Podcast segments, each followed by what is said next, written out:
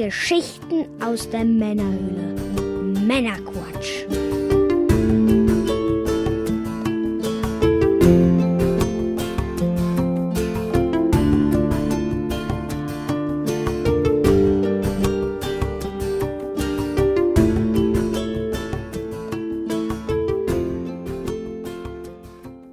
Willkommen zum Männerquatsch, dem Podcast von Männern für alle. Für alle. Mit dem Mike. Das bin wohl ich und der Björn. Das bin ich. Hallöchen. Wir unterhalten dich auch heute wieder mit einer handverlesenen Auswahl an Neuigkeiten und Hintergrundinformationen, damit du informiert bist und mitreden kannst, ohne selber zu viel Zeit zu investieren. Heute in Folge 48 sprechen wir unter anderem über 30 Jahre Gameboy, über Disney Plus, den neuen Videostreaming-Dienst von Disney, Mm. Und über den Deutschen Computerspielpreis 2019 und einiges mehr natürlich noch. Und in der Postshow exklusiv für unsere Unterstützer sprechen wir unter anderem zusätzlich noch über das allererste YouTube-Video slash den allerersten YouTuber. ja, Viel hat sich nicht geändert seit der Zeit. Ne? ja, wann war das denn? 2005 oder so? Fünf. Mhm. Echt schon ein paar Tage her. Kann man sich kaum mehr vorstellen, dass es das nicht gab. Gut, bevor wir da jetzt äh, zu sehr darauf eingehen, was gibt's sonst noch Neues bei uns? Ähm, die Sonderfolge Nummer 9 ist mittlerweile für unsere Unterstützer verfügbar. Das Interview mit Dr. Martin Mierbach, was ich geführt habe, ehemaliger Redakteur und Chefredakteur diverser Printmagazine, Videospielmagazine aus den 90er Jahren. Da könnt ihr gerne mal reinhören. Für alle anderen kommt es dann auch in einigen Wochen. Und bevor wir dann jetzt in die Sendung starten, Mike, was hast du uns mitgebracht? Was genießen wir heute? Äh, tatsächlich habe ich uns äh, eine Limo mitgebracht. Mhm. Das Ganze nennt sich San Pellegrino Limo. Mhm. Ist, ja, die meisten von euch kennen wahrscheinlich, wenn sie mal ins Restaurant gehen, das Wasser von den Jungs. Ja, das ist bekannt. Ja. Die San Pellegrino SPA ist ein italienischer Getränkehersteller mit Sitz in Mailand. Mhm. Das bekannteste Produkt von den Jungs ist natürlich das Mineralwasser. Das Ja. Unternehmen wurde 1899 gegründet. Hm. 1970 wurde es nach eigenen Angaben zum größten Getränkehersteller Italiens. Ja. Oh, okay. Seit 1998 gehört San Pellegrino zur, zum Nestle-Konzern. Okay. Macht das Ganze. mm, ja. Die Limo der Jungs kommt allerdings mit 16% Fruchtgehalt um die Ecke. Was Ja. für so eine Limo, ich möchte mal sagen, 16% mehr sind, als so die meisten machen. Hier steht sogar 20% Orange. Wobei, das heißt ja Uiuiuiui. nicht zwingend, dass das Frucht ist, ne? Plus 4% Konzentrat genau. Ja. aus chemischer Wie Zusammensetzung. auch immer. Ah, Mhm. ich will da nichts Böses unterstellen. ja. Der Klassiker ist seit 1932 auf dem Markt und die Dose selbst sieht soweit ganz fruchtig aus. Mhm. Hat so einen komischen Alu-Schutzzeug da drauf, ja. was äh, sicherlich ganz nett ist, um es zu trinken. Ja. Die Umwelt dankt es einem sicherlich nicht so sehr. ja. Gibt es das in Deutschland? Hast du das in Deutschland als normal im Supermarkt gekauft? Ja, ja. Weil Freunde äh, von mir, die kaufen das gerne in Holland, in Venlo. Ich habe es hier tatsächlich Mhm. bei uns um die Ecke geholt. Die hat mich so angelächelt und ich dachte Ja, mir, gut aus. ähm, Frucht in der Sonne schadet ja nie. Italian Sparkling Beverage with fruit juice from concentrate. ja. Und follow us on Facebook. Tja, ist eine Recyclingdose. Schön. toll. Na denn, wollen wir mal probieren. Limo, was, ist das denn? Orangenlimo oder was? Ne? Orange ist das, ja. Ja, Orange. Okay, das sieht schon mal sehr giftig aus, was da. Riecht ähm, wie dieses Eis, dieses Orangeneis. Wie heißt das? Was auch so ein bisschen. Damals für 50 Pfennig das Ding. Nee, dieses ähm, zum Rausschieben. Hm. Hm, ein Nicht bisschen- allzu aufdringlich. bisschen ähm, also so Zitrussäure Mhm. drin, ne? So ein Ja, bisschen, ja. ein bisschen säuerlicher. Ich glaube, da habe ich auch eben so ein paar Fetzen drin rumschwimmen sehen. Ja, hätten wir die schütteln sollen, aber die hat Kohlensäure. Die hat Kohlensäure. Ich gehe mal nicht davon aus. Vielleicht ist das so, entweder ist das Ablagerung oder Fruchtkonzentrat, man weiß es nicht. Mhm. Auf jeden Fall nicht verkehrt auf den ersten. Wollen wir mal schauen, wie sich das so weiter durchzieht. Was auch nicht verkehrt auf den ersten Blick ist. Und auch nicht auf den zweiten. Unsere Zigarre heute. Ja, eine wir sind wieder Zigarre. draußen. Ja. Freunde, wir sind wieder draußen. Was rauchen wir denn, Mike? Ja, der Klassiker. Ich glaube, groß ankündigen muss ich ihn nicht. Wir haben noch eine Don Marco in unserem Humidor gefunden. Genau, das ist Wirklich eine unserer Lieblingszigarren. John Ellsbury Zigarre, Nicaragua, handgemacht. Wollen wir sie mal ancutten. Ja. Gute Longfiller Zigarre. Was ihr natürlich nicht wisst, das letzte Mal, als wir die Themen besprochen haben, welche wir euch diese Woche präsentieren wollen, saßen wir auch schon draußen und haben uns eine geraucht. Ja. Es ist also quasi die erste offizielle Mhm. und die zweite inoffizielle. genau. Ach, ich freue mich. Das macht so viel mehr Spaß, mit einer Zigarre so einen Podcast zu machen. Ja, ein Grund, einen Podcast zu machen. Ja, tatsächlich, ne? Auch da haben wir ja schon das eine oder andere Mal drüber philosophiert, wie das Ganze so zustande gekommen ist. Genau. Und äh, das wollen wir jetzt auch wieder leben. dann riecht wieder mein Popschutz nachher so schön nach Zigarre. Das gehört dazu. Und nach sollen sonst riechen. So, Freunde. Hm, eine gute Zigarre. Ja.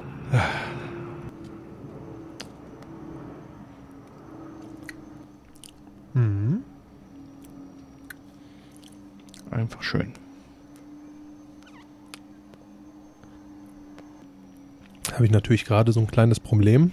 Mhm. Dadurch, dass ich hier auf der sonnigen Seite des Lebens stehe, Ja, alles ändert sich gleich. Die dreht ich, jetzt da und dann scheint sie mir genau ins Gesicht. stehe ich gerade vor der Wahl, möchte ich was auf meinem Tablet lesen können?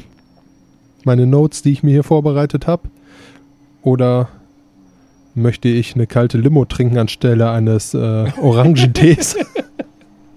Tja, Ich denke mal, heute gebe ich euch den Vorzug und trinke dafür einfach ein bisschen schneller. kannst du auch noch da ums Eck stellen. Ja, ach, kriegen wir alles hin. Aber ich muss die im Auge behalten, weil die ersten Viecher sind auch draußen. Ich habe auch einen ersten Mückenstich jetzt gekriegt. Ja, ja. Ich habe hier extra die Klatsche dabei. Wenn wir angegriffen werden, ich bin bereit. Bester Mann. Gut. Ja, dann wollen wir doch mal loslegen, oder? Was gibt's denn Ja. Neues bei Nintendo? Nintendo arbeitet gerade an einem Flugsimulator, Der die Geräusche von Flugzeugen im Podcast simuliert. wie ihr gerade hört. Muss man sich auch erstmal wieder dran gewöhnen. Ne? Ja, jetzt, tatsächlich. War jetzt wochenlang ruhig, ne? Schön Ja. ruhig, viele Sendungen lang. Aber gut, so ist die Sommersaison. So habt ihr uns kennengelernt. Lebt damit. Das ist das Konzept. Das lassen wir uns nicht nehmen. Reggie Fils Aimee hat wie angekündigt zum 15. April diesen Jahres seinen Schreibtisch im Nintendo of America Headquarter geräumt und seinen wohlverdienten Ruhestand angetreten. Hm. Aber auf der GeekWire Summit noch eine Erkenntnis mit uns allen geteilt. Denn er sagte sinngemäß, der Misserfolg der Wii U hat zu dem Erfolg der Switch geführt. So habe man viel von dem Kunden über deren Wünsche gelernt. Das Feedback der Spieler sei es gewesen, sie wollten das Tablet gerne weiter als nur einige Meter von der Konsole entfernt benutzen können und äh, darauf habe man gehört. Tja, auch eine seltene Einstellung, ehrlich gesagt, Ja. dass mal Einfach mal zuhören, ne? große Firma zuhört, anstatt zu sagen, wir wissen es besser, wir Mhm. wissen, was ihr wollt. Weiter sagte er, Nintendo DNA sei es, äh, sich alle fünf bis zehn Jahre neu zu erfinden Mhm. ich möchte mal sagen, sehr schöne abschließende Erkenntnis, die der Ja. gute Reggie da hat. Reggie selbst hat ja bekanntlich alle Höhen und Tiefen bei Nintendo mitgemacht. Eingestiegen ist er zu den GameCube-Zeiten, dann äh, die großen Wii- und DS-Erfolge miterlebt, dann die Wii U-Niederlage überstanden Mhm. und schließlich mit der Switch wieder auferstanden, äh, könnte man ja quasi so sagen. Denn man Mhm. Gamecube hat, war ja auch äh, nicht so der Riesenerfolg, ja. Nee, nicht wirklich. Der Mann hat sich jetzt wirklich eine kleine Pause verdient. Er, hat Wer ihn jetzt nicht ganz so vergessen möchte, er hat sich einen neuen privaten Twitter-Account zugelegt. Mhm. Das Ganze ist at Reggie mit Doppel-G-I-E. Mhm.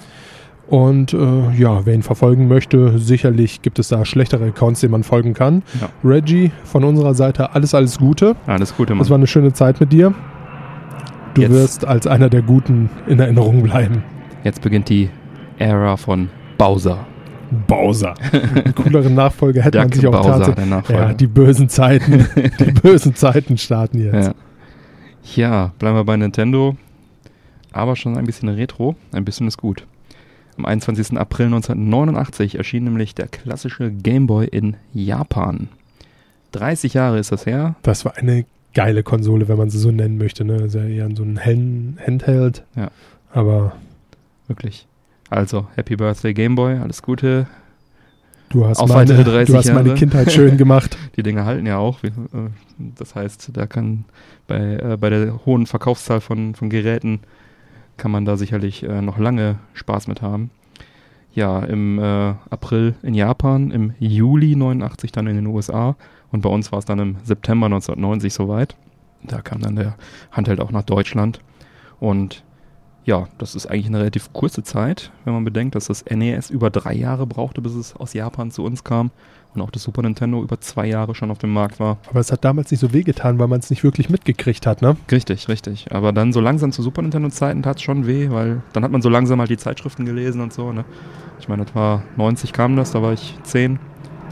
92 dann bei uns, spätestens da hat man es dann so langsam mitbekommen. Der Gamer verkaufte sich halt, wie gerade schon gesagt, ziemlich gut, nämlich 118 Millionen Mal und ist damit zu Recht Kult. Wurde handheldmäßig nur getoppt vom Nintendo DS, vom Nachfolger. War trotz oder vielleicht sogar wegen seiner damals schon recht betagten Technik ein Erfolg, denn auch 1989 war der 8-Bit Sharp Z80 CPU mit 4,2 MHz und 8 KB RAM nicht das allerneueste Modell. Die Auflösung von 160 x 144 Pixel mit den vier Graustufen äh, war technisch nicht auf einer Ebene mit den Konkurrenzsystemen von Atari, nämlich dem Lynx, dem ersten Farb-Handheld und später Segas Game Gear, die beide ja. Den hatte ich auch. Der war auch toll. Ja, beide Farbtechnik boten und der Game Gear war ja technisch im Prinzip ein mobiles Massesystem, dieselbe Technik drin, ein paar mehr Farben konnte er darstellen.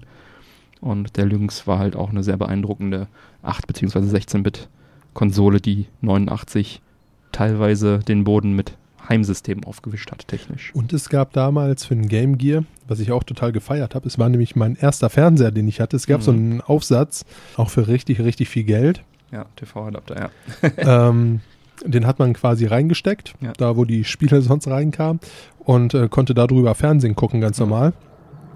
Hat auch gut funktioniert und ja, damals war man ja auch mit kleinen Dingen sehr zufrieden, möchte ich mal behaupten. Ja, äh, mittlerweile kriegt man darüber kein Signal mehr. Ich habe das Ding ja immer noch, weil die haben ja den, die, analoge, die analogen Sendeantennen abgeschaltet. Ja. Du kriegst ja heute nur noch dieses äh, DVB-T und so ein Quatsch, ne, digitale mhm. Sendegeschichten. Aber damals war das super. Ich habe damit, ich glaube 2004 oder so, habe ich da so mobil noch Fußball mitgeguckt. Irgendein Deutschlandspiel, ich weiß nicht. Echt? Ja, da war noch der, war das 4, müsste das gewesen sein, wo hier Goldlöckchen Trainer war, hier Rudi Völler. da habe ich tatsächlich mit dem Game Gear noch Fußball geguckt, unterwegs. Mit dem habe ich damals tatsächlich mal ein Interview geführt. Ja, also cool. ja, Ton aufgezeichnet. Mhm. Und äh, das war eines der wenigen Interviews, wo ich ganz ehrlich sagen musste, da war ich äh, richtig gespannt, weil er damals halt äh, Tante Käthe hieß er noch. Ja, richtig. Äh, in Leverkusen war mhm. das. Und er war tatsächlich einer von den Spielern, die ich damals immer sehr bewundert habe mhm. und sehr cool fand. Mein Vater war jetzt kein so riesiger Fan von ihm. Mhm. Ich hingegen schon, mhm. habe ihn da auch immer, äh, ja, herzlichst verteidigt. Sehr gut. Und äh, ja, war ein, war ein, schönes Erlebnis. Ich bin mal auf der Kö im Sevens getroffen. Mhm. Also gesehen, der, der lief dann an mir vorbei. Und, ähm, hab dann, ich habe ihn nicht angesprochen. Das war zufällig, als ich mir den Game Boy Micro gekauft habe für 99. Und da schließt sich der Euro. Kreis wieder. genau, tatsächlich. Vielleicht hat er mich deswegen auch so verstört angeguckt. ja, oder er war enttäuscht, dass ich ihn nicht angesprochen habe. Was ich letztens auch hatte, wo ich mich auch kaputt gelacht habe, also letztens ist auch gut vor drei Jahren oder was. Nee, muss länger her gewesen sein. Vier Jahre, vier oder fünf Jahren. Da sind wir von Griechenland zurück nach Deutschland geflogen aus mhm. dem Urlaub. Das war, ich meine, Eurowings war es. Und da saß in der ersten Klasse Jupp Heinkes. Mhm. Und ich glaube, er wollte einfach in die erste Klasse rein, damit er seine Ruhe hat. Mhm. Die kamen, wurden natürlich auch als erste gebordet. Ja. Das Schöne war halt nur, äh, du hattest halt einfach ein bisschen mehr Beinfreiheit und stand erste Klasse dran. Also es war jetzt nichts Aufregendes, was da war. Und ich glaube, äh, der einzige Grund, weshalb er da sitzen wollte, war halt die Tatsache, dass er seine Ruhe hat. Mhm. Dummerweise liefen mal alle so ungefähr an ihm vorbei und ja. sagten, oh, guck mal hier, den kenne ich. so, wir sind jetzt bei Fußball gelandet. Lass uns zurück zum Gameboy. Denn ähm, ein weiteres Merkmal vom alten Gameboy war die lange Batterielaufzeit. Du konntest mit vier Doppel-A-Batterien zwischen 12 und 16 Stunden spielen. Ohne Sound konnte man da sogar noch ein bisschen was tweaken. Dann war es entsprechend länger. Äh, mit meinen Billig-Akkus, äh, das habe ich leider diese Zeit nie erreicht, aber äh, Nein, das waren unsere Eltern. Ne? Ich habe da was Günstiges. genau, ich habe da was Günstiges. Eine, gute, günstige Alternative. Hier, die kannst du immer wieder aufladen. Nein, das war eine scheiß Alternative. Ja, in den 80ern auf jeden Fall. Und diese Kackladegeräte, die es dazu gab, mein Gott, war das ein Krampf. So ist es. Ja, und ähm, ein weiterer Erfolgsfaktor vom Game Boy war sicherlich der attraktive Preis. Anfangs 169 D-Mark.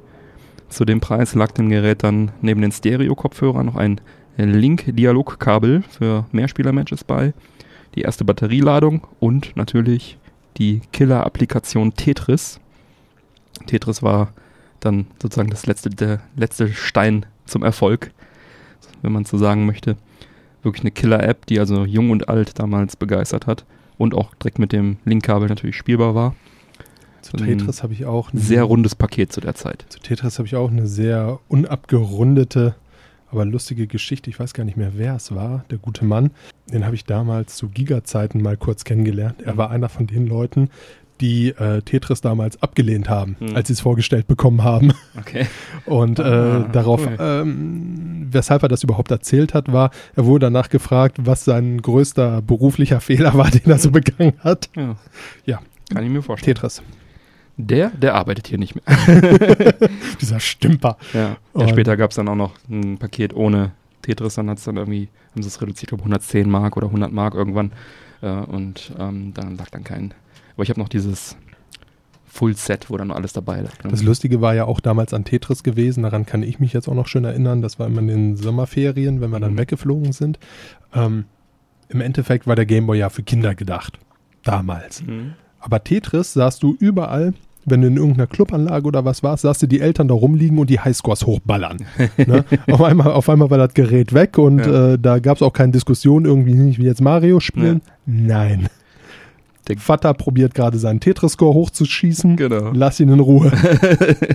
ja, und das, äh, eine der, der, sag ich mal, uh, Selling Points vom Gameboy war ja zu der Zeit auch tatsächlich der Kopfhöreranschluss. Mhm. Weil, ich weiß nicht, ob du dich daran erinnerst, früher gab es halt nur diese LCD-Spiele davor. Ja. Da gab es also neben den Game Watch von, von Nintendo, die jetzt nicht so mega verbreitet waren in Deutschland, glaube ich zumindest.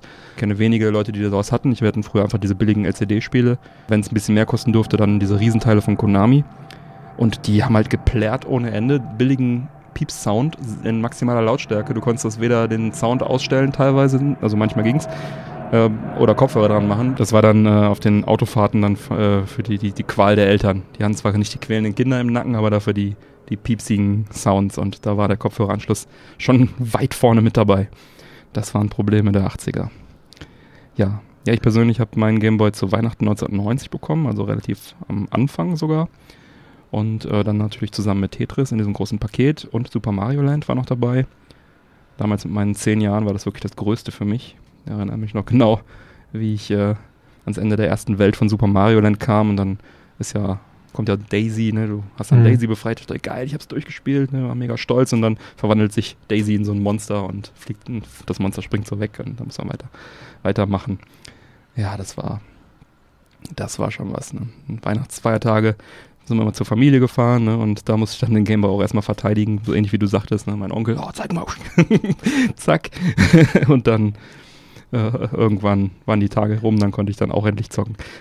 ja, ich habe mich, hab mich da tatsächlich immer mit meinem kleinen Bruder drum kloppen müssen. Hm. Ja, meine Eltern äh, kamen auf die weise Idee, dass äh, eine Konsole für zwei Kinder, hm. sprich der Gameboy, eine weise immer, Entscheidung ist. Nicht immer das Beste, ja. Nein. Das war auch etwas, äh, das haben sie schnell bereut, glaube ich. Normalerweise schießt man dann ein zweites Gerät nach, aber. Nee, bei uns irgendwie nicht. Hm. Aber mein kleiner Bruder ist ein guter. Ja, sicher, aber du kannst dann auch nicht Tetris gegeneinander zocken, zum Beispiel. Ne? Nein. Ja. Ich ja. liebe ja auch immer noch dieses Mario, was es damals gab. Ich weiß gar nicht, welches war es? Super Mario? Mario Land gab es zuerst und dann Mario Land 2 noch und später dann das, Wario. Das Land war es. Das mhm. habe ich auch bis zum Verrecken gespielt. Ja. Naja, das war echt super. Wenn du es einmal durch hattest, konntest du es im schwereren Modus noch ein zweites Mal durchspielen. Wo dann einfach die Monster. Wenn auf dem Weg nicht die Aufladeakkus leer gegangen sind. Genau, und Speichern ging auch nicht. Also wenn Batterie dann leer war, dann hast du Pech gehabt. Dann saß du da und sagtest, warum ist mein Leben so scheiße? Ja, also ich habe hauptsächlich tatsächlich auch mit diesen billigen 80er Jahre, also in den 80er Jahren gab es halt keine geilen Akkus, mich rumgeärgert, rumgekämpft. Dann mir auch schnellstmöglich das Nintendo äh, Lade, ne, Akku, ist, ist das ein Nintendo-Akku gewünscht, dann irgendwie zum Geburtstag. Ja, das war so ein, so ein Akku, so ein, Lade, so ein, so alles. Ja, genau, das war einfach so ein, so ein kleiner Ziegelstein, wo einfach viele Akkus drin waren. Deswegen hielt er auch relativ lange. Und du konntest dann aber auch direkt mit dem äh, Stromkabel durchpatchen mhm. und den als, als Netzteil einfach benutzen. Das habe ich dann auch natürlich viel gemacht. Und äh, dann war die Welt in Ordnung, dann konnte ich endlich unlimitiert zocken und lange zocken und ja, ich habe äh, das Ding, fand das Ding sogar so cool, dass ich später, als dann dieses, äh, der zweite Akku rauskam, also Version 2.0, der war so ein bisschen flacher und dann konnte, Mhm. der wurde mit Induktion geladen. Das fand ich ganz toll, den habe ich mir dann auch gewünscht, einfach weil ich den Akku so geil fand. Habe ich auch bis heute noch. Äh, dann hast du, also das Ladegerät war dann nicht mehr einfach so der physische Kaltgerätestecker, sondern du hast es einfach so in so eine Plastikschale reingeklippt und dann Okay. durch Induktion ohne Kontakt hat er dann geladen. Also es ist Magie. So ähnlich wie heute das iPhone auf die Ladefläche legst. Das hatte ich ja gar nicht auf dem Schirm gehabt. Das war für mich damals äh, Raketentechnik. War ich mega stolz drauf. Ja, und dann, äh, dann war der Gameboy natürlich lange Zeit meine Eintrittskarte in die Welt von Nintendo. Denn ich habe erst 1994 mein Super Nintendo bekommen in dem Morphan Set zusammen mit dem Super Game Boy. Und dann konnte ich auch endlich Nintendo am Fernseher spielen. Super Nintendo und Game Boy am Fernseher spielen. Das war, das war ein Ding. Aber bis dahin hatte ich auch C64, Amiga. Das war auch nicht schlecht. Und im Freundeskreis war irgendwie auch alles vertreten. NES, Atari 2600, Master Das war ja auch System, immer ein netter Grund, um Game einfach Gear, mal bei Mega Freunden Drive. rumzugehen. Heimcomputer, ganz genau. Master Also System. so ist man viel rumgekommen. Ne? War eine schöne Kindheit. Ja, ne? Wollt ihr nicht rausgehen? Wieso? Ich bin doch hier hingefahren. genau. Wie meinst du das? Hunger und Durst habe ich, was? Ich war doch eben draußen, genau. Ja, und äh, zurück zum Gameboy.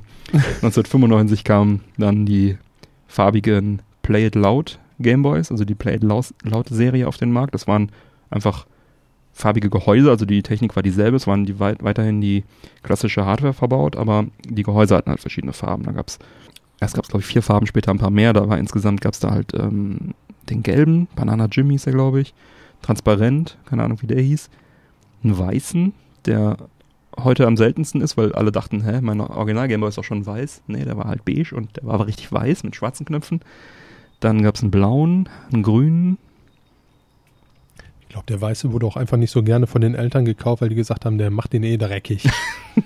Ja, vielleicht. Ist dabei Schokolade? Genau. Ich glaube, das waren die Farben. Hol ich ihm lieber einen es Braun. gab. So ist es. Und ein richtiges Hardware-Update gab's dann erst 1996 mit dem Game Boy Pocket. Der war ganz schick. Der war noch ein bisschen kleiner, kompakter und hatte dann einen deutlich besseren Kontrast und schluckte zwei AAA-Batterien, was ich immer doof fand, weil dann brauchte ich neue Akkus. also da musste ich mir wieder irgendwie was besorgen, weil da passte natürlich auch nicht der Stecker vom Akkupack rein und soweit ich weiß, gab es für den Pocket auch kein eigenes Akkupack, zumindest hatte ich keins. Und ja, dann musste ich halt wieder auf Akkus oder normale Batterien um, umschwenken mit den AAA-Batterien. Das wurde dann in Japan gefixt mit dem Game Boy Light. Der hatte nämlich dann noch eine Hintergrundbeleuchtung, also quasi der Pocket mit Hintergrundbeleuchtung. Und der hat dann wieder die Doppel-A-Batterien geschluckt. Ähm, und zwar zwei Stück. Der Mhm. war richtig geil, nur leider gab es den nur in Japan, den hatte ich auch damals nicht. Heute habe ich einen. Das ist ein richtig schönes Gerät. Und ja, 1998 kam dann schon der Game Boy Color auf den Markt, ne? Endlich Farbe. Also, ich weiß, dass ich mir den relativ kurz nach dem Launch gekauft habe, mit Harvest Moon zusammen. Das war auch erstmal richtig cool. Ja, der, der Screen vom Game Boy Color war leider so, dass es dann auch wieder etwas schlecht sichtbar war. Also, wenn da nicht richtig Licht drauf war, dann konntest du nicht gut, nicht gut was erkennen. Da war der, war der Pocket ein bisschen besser. Und ansonsten war das Ding technisch halt auch sehr ähnlich zum alten Game Boy. Da gab es keine sehr großen Verbesserungen. Ich glaube, der hatte ein bisschen schneller getaktet, ein bisschen mehr RAM, also wirklich ganz, ganz wenig viel besser das Ding. Aber der konnte 56 Farben gleichzeitig darstellen, was natürlich dann deutlich besser aussah wieder und äh, verlängerte dann die Lebenszeit vom Game Boy dann natürlich nochmal einige Jahre. Denn äh, die Pokémon-Spiele, die ab 96 auf den Markt kamen, die wollten natürlich in Farbe gespielt werden am liebsten. Und so hat Nintendo das relativ geschickt verbunden und dann 98 den Game Boy Color rausgebracht und dann quasi die, die Lebensdauer nochmal etwas verlängert von, dem, von der alten Hardware, bis dann 2001 dann ein richtiger Nachfolger rauskam, nämlich der Game Boy Advanced mit frischer Technik, 32-Bit ARM CPU und das Ding war natürlich dann auch richtig cool. Da kamen noch verschiedene Varianten raus, der SP und so weiter. SP mit verbessertem Bildschirm, der Game Boy Micro, den wir eben schon erwähnt haben. Und dann war es auch leider schon vorbei mit der Game Boy-Ära, denn dann gab es keine weiteren Modelle mehr mit dem Namen Game Boy. Es begann die Zeit des Nintendo DS. Das ist eine andere Geschichte. Nichtsdestotrotz eine absolute Erfolgsgeschichte, möchte ich mal behaupten. In jedem Fall eine Erfolgsgeschichte. und auch einfach Kult. Also ich verbinde ungefähr meine gesamte Kindheit und Jugend mit dem Gerät. Also, weil das war ja mit dem Ur-Gameboy, den ich auch immer noch besitze, meinen allerersten Gameboy, die Technik oder die Spiele waren ja immer dieselben, bis tatsächlich, also selbst der Gameboy Advance hatte später die alten Gameboy-Spiele noch abgespielt. Das heißt, du konntest wirklich bis der DS rauskam, also bis Mitte der 2000er, konntest du diese alten Gameboy-Spiele weiterzocken. Ne, später der Micro hat sie, hat sie leider die alten Gameboy-Spiele nicht mehr geschluckt, aber äh, der SP und so weiter hat äh, selbst die, die allerersten Spiele noch geschluckt. Ist deine Gameboy-Spielesammlung eigentlich komplett? Ja, ich äh, arbeite noch dran. Mir fehlen jetzt nur noch 51 Module bis zum Euro Fullset. Oh. Dann habe ich alle 466 Game Boy Classic Spiele. Und jetzt wird es langsam leider richtig teuer. Denn die Spiele fangen jetzt an, richtig Geld zu kosten. Und sei es sei es drum, ich gebe nicht auf, ich habe Zeit. Irgendwann habe ich sie alle. Und dann fange ich mit Game Boy Color an. Wo ich auch angefangen habe schon, aber da bin ich noch weit entfernt, da habe ich vielleicht irgendwie 100 oder so. Man braucht Ziele im Leben. Genau, aber Ich Game Boy Classic hätte ich wirklich tatsächlich gerne irgendwann mal alle komplett. Muss auch nicht, muss auch nicht in Verpackung sein, mir reichen die Module. Äh, ich habe zwar auch viele komplett, aber ich sammle die wirklich erstmal. Hauptsache ich habe die. Und wer da vielleicht da draußen noch äh, ein paar Spiele rumfliegen hat und nicht weiß, was er damit machen soll, gerne mal anbieten. Also würde mich freuen. Ja, das ist tatsächlich also selten, aber ich glaube, das geht auch allen da draußen so. Ähm, mit wenig verbindet man mehr Kindheit als mit diesem Gameboy, ne? Ja, wäre es bei dir wahrscheinlich auch ähnlich, ne? Ja. Wahrscheinlich in den Urlauben immer Ach, mit natürlich. dabei gewesen. Bei uns auch, ja. Das war einfach ein Riesenspaß. Ob du jetzt irgendwelche Autofahrten hattest, irgendwo im Urlaub angekommen bist, wo es dann gerade geregnet hat Ja. und die Eltern schon sagten, ach du Scheiße, während die Kinder da saßen und sich dachten, ach Arschlecken, genau.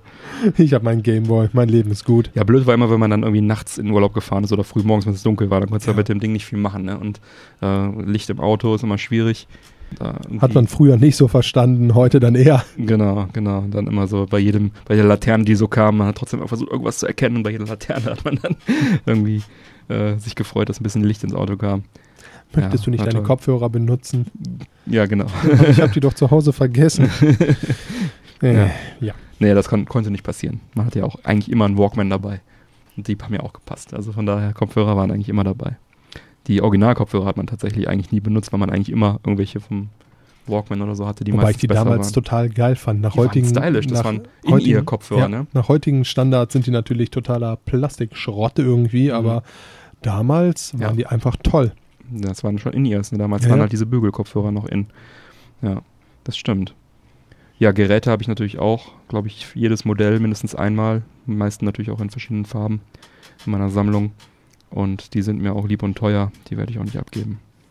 Nee, warum auch? Und es gibt auch immer noch neue Spiele. Ne? Es gibt also immer wieder zwischendurch Homebrew-Spiele dafür. Also selbst heute gibt es noch Neues für den alten Game Boy. Und dann gibt es natürlich Everdrive, wo man dann halt auch irgendwelche Prototypen noch spielen kann. Und so weiter und so weiter. Also mh, ist immer noch Leben in der Bude. Auch die jungen Sammler möchten gerne vielleicht nochmal ein altes Mario nachholen. Es gibt äh, diese Disc-Screens, ja, wie heißt es, diese ähm, Bildschirm-Screens, die dann einen verbesserten Bildschirm haben, ne, mit Beleuchtung und so weiter. Kannst du in den Klassik dann eine Hintergrundbeleuchtung einbauen lassen. Mit dem B-Word Mode Chip oder wie das Ding heißt, kannst du dann noch den Kontrast verbessern von dem Urgerät äh, und so weiter und so weiter. Oder du spielst halt einfach mit deinem, mit deinem Game Boy Advance die alten Spiele. Also ähm, diese Game Boy Spiele haben einen lange begleitet. Hast du noch irgendeine Geschichte dazu rauszuhauen aus deiner Jugend? Nee, tatsächlich nicht. Also da kann ich mich eigentlich nur ziemlich anschließen. Überall, wo ich dran denke, war, Waren Flugzeuge. waren Flugzeuge, schlimme Akkus. Ja. Ja, natürlich die Tatsache, dass man das Ganze auch damals, ich war ja noch äh, relativ jung, vor 30 Jahren, man hatte halt schlicht und ergreifend auch nicht die Möglichkeit, das Ganze heimlich zu spielen. Ne? Also wenn das Licht aus war, war Ja. das Licht aus Ja. und äh, Eltern sehen Licht. ja. Unter der Bettdecke, ich möchte noch lesen. Ich brauche so eine Lampe. Du kannst überhaupt nicht lesen, du Dummkopf. Und Ich gib mir deinen Gameboy, ich weiß ganz genau, was du willst. Also ich weiß wirklich, ich kann mich noch sehr deutlich daran erinnern, wir haben früher in der Grundschule auf dem Schulhof in der, in der 10-Minuten-Pause da oder was das da war, haben wir immer gespielt. ja, Und dann hast du mit irgendeinem, irgendeiner hatte ein neues Modul und du hast dann diese 10 oder 15 Minuten Schulpause gehabt, um das dann mal anzuspielen. Ne? Und dann, ah, schnell, schnell, oh nein, ist vorbei, die Pause. Und äh, also, oder ist auch nicht auf sonderlich viel Nächstenliebe von den Lehrern gestoßen. Ne? ja, die Lehrer. Da erinnere ich mich nämlich nicht. auch noch dran. Aber ich weiß, wir sind mal einmal mit der Grundschule zu irgendeiner Veranstaltung gefahren. Ich weiß nicht, was das, was das für eine Veranstaltung war. Da war wie so ein Theater, da war irgendwas, eine Infoveranstaltung. Ich habe keine Ahnung, worum es mehr ging. Ich weiß nur, dass unsere ganze Reihe Gameboys dabei hatte. und wir hatten Dialogkabel. Und wir haben Tetris gezockt. Wir haben F1 Race gezockt. Wir haben Turtles gezockt. Also nicht dann gegeneinander, aber äh, F1 Race und, und, und Tetris gegeneinander. Und wir haben wirklich die ganze Zeit die Busfahrt, gingen die Module durch den Bus. Und äh, in dieser Reihe, äh, wo wir da gesessen haben, in diesem Theater oder was es da war, haben wir da alle gezockt. Das ist eine meiner schönsten Schulerinnerungen. Dieser Ausflug, der war so wunderbar. Ich weiß nicht mehr, worum es da ging, aber ich weiß, dass wir haben gezockt. Das, das war ein guter schön. Ausflug, das ja. Das war ein guter Ausflug. Ja, und die Spiele, die Verkaufszahlen, die meistverkauften Gameboy Classic Spiele sprechen im Prinzip auch für sich. Das ist Pokémon, Tetris, Pokémon, Mario, Pokémon, Mario. Wundert mich jetzt nicht sonderlich. Ja, Platz 1, Pokémon Red, Blue, Green, 31,38 Millionen verkaufte Spiele. Dann Tetris, dann Pokémon Gold, dann Super Mario Land, Pokémon Gelb, Mario Land 2 und das geht dann so weiter bis Platz 10. Ähm, Dr. Mario ist, glaube ich, dann auch noch irgendwie auf Platz 7 oder 8. Mein Pokémon ist ja sowieso, egal wo es rausgebracht wird, einfach eine absolute Erfolgsgeschichte. Ne? Das so Thema hatten wir ja schon in etlichen anderen Themenblöcken drin gehabt. Also sei es jetzt Pokémon Go, wo einfach brutale Verkaufszahlen herrschen. Ne? Ja, und ohne Pokémon wäre der Gameboy auch irgendwann einfach äh, weg gewesen. Also ich weiß, Mitte der 90er Jahre, so zu dieser Play-It-Loud-Zeit, 95 rum, war der Gameboy halt ziemlich, ähm, gut, war dann auch schon sechs Jahre auf dem Markt, ne? Also es hat dann so langsam abgeflacht. Ne? Und dann kam Pokémon und dann ging das halt wieder, dann war Gameboy wieder in aller Munde, äh, Verkaufsschlager und so weiter. Der hat das Ding halt echt ins nächste Millennium dann noch äh, rüber gerettet. Ne? Ja, absolut. Aber fairerweise muss man natürlich auch sagen, damals die Zeit, da waren die Sprünge natürlich auch noch nicht so groß. Ne? Also wenn du da eine Konsole hattest, dann hattest du recht lange was davon. Bei Handhelds ist das richtig, aber die Heimkonsolen hatten schon ihre vier, fünf Jahreszyklen. Ähm, das hat sich natürlich bei uns ein bisschen verschoben, dadurch, dass die immer hier ein bisschen später rauskamen. Ne, das Mega Drive kam ja schon irgendwie mhm. 88 oder 89 88 in Japan raus. Ähm, dann, äh, bis es dann bei uns auf dem Markt war und so weiter und so weiter und ein Nachfolger kam, war dann auch 95. Ne? Das war dann sieben Jahre, aber bei uns kam es dann später raus, also hatten wir auch kürzer was davon. Also da waren schon so diese vier, fünf Jahreszyklen immer und der Gameboy hat das wirklich krass überdauert. also das kann man schon sagen. Ja, an die Hörer. Bitte teilt euch, teilt eure Erinnerungen mit uns im Discord gerne. Habt ihr auch Kindheitserinnerungen? Wann habt ihr euren ersten Gameboy bekommen? Da bin ich jetzt natürlich. Zockt ihr gerade, während ihr uns hört? also ich habe auch mir fest vorgenommen, ich mache auch nochmal einen Gedächtnistag. Ich habe es jetzt, ähm, Ostersonntag war ja das Jubiläum in Deutschland, äh, wo die Social Medias damit voll waren. Da hatte ich keine Zeit. Ich werde mir nochmal die nächsten Tage irgendwann in Ruhe meinen Gameboy zur Brust nehmen und dann nochmal wirklich einen rauszocken. Ja. Nee. So machen wir es. Tatsächlich einfach eine schöne Kindheitserinnerung. Jetzt sind wir schon im Retro-Bereich. Jetzt sind wir schon im Retro-Bereich. Nee, wir sind ja jetzt schon einmal im Retro-Bereich, dann können wir da auch bleiben. ja. Und zwar macht Capcom eine Home-Arcade-Konsole. Mhm. Und zwar Capcom und der Vertriebspartner Koch Media haben die Capcom Home Arcade angekündigt. Mhm.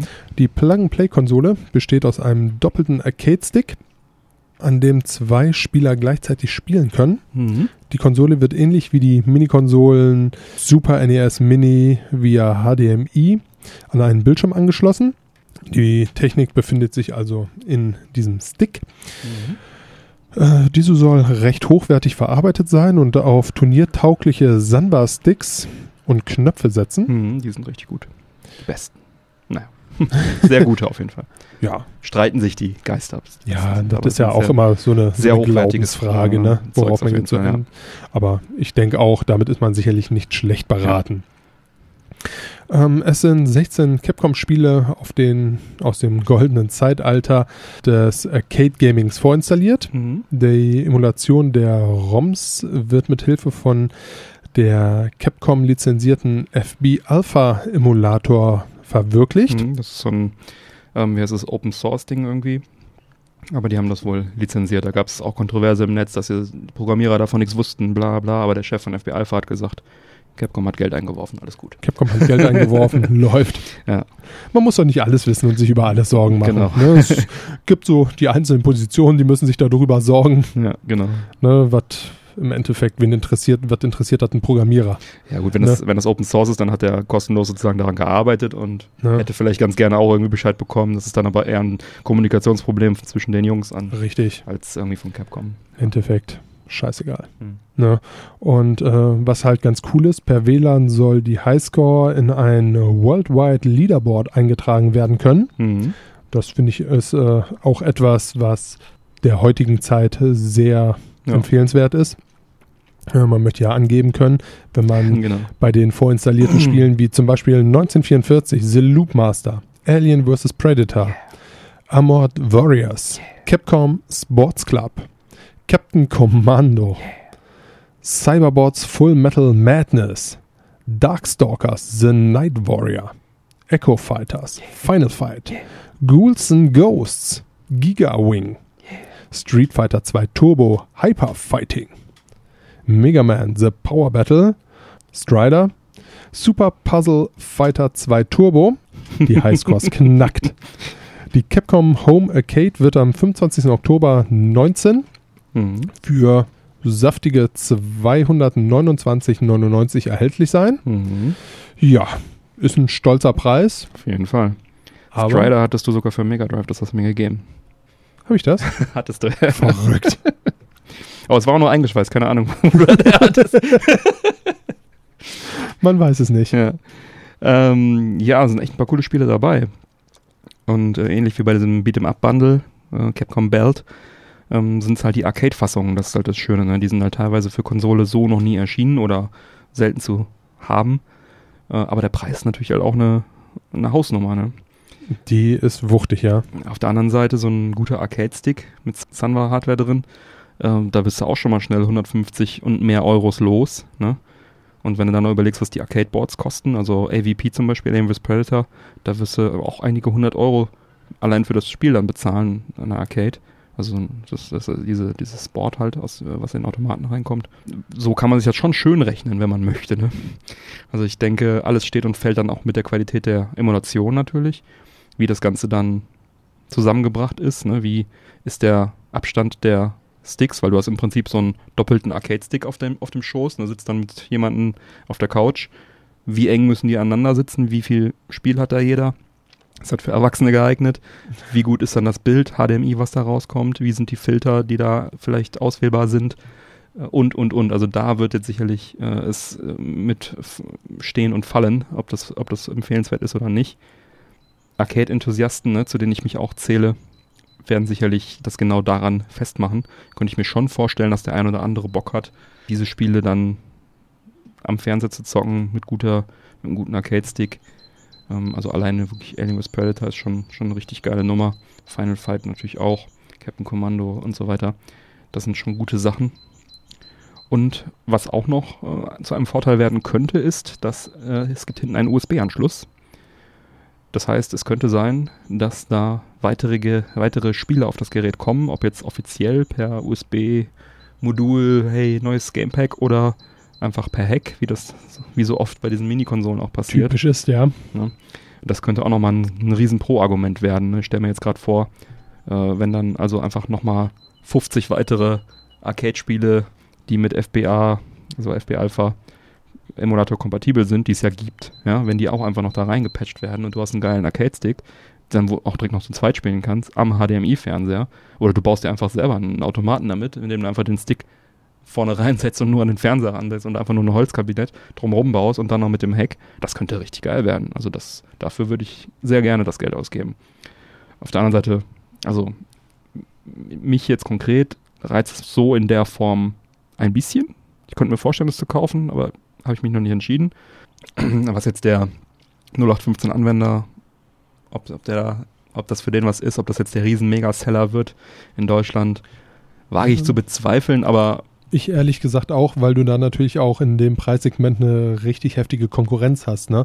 Also ich meine, die aktuellen Xboxen, auch wenn es jetzt nicht die große Version ist, die werden jetzt für ähnliche Preise rausgeschmissen. richtig. Da hast du dann auch aktuelle Spiele wieder die ganzen dabei. Mini-Konsolen. Ne? Du musst halt auch erstmal mit dem Super Nintendo Mini konkurrieren, wo halt auch irgendwie ne, diese ganzen Klassiker drauf sind, die du vielleicht auch gerne zocken willst.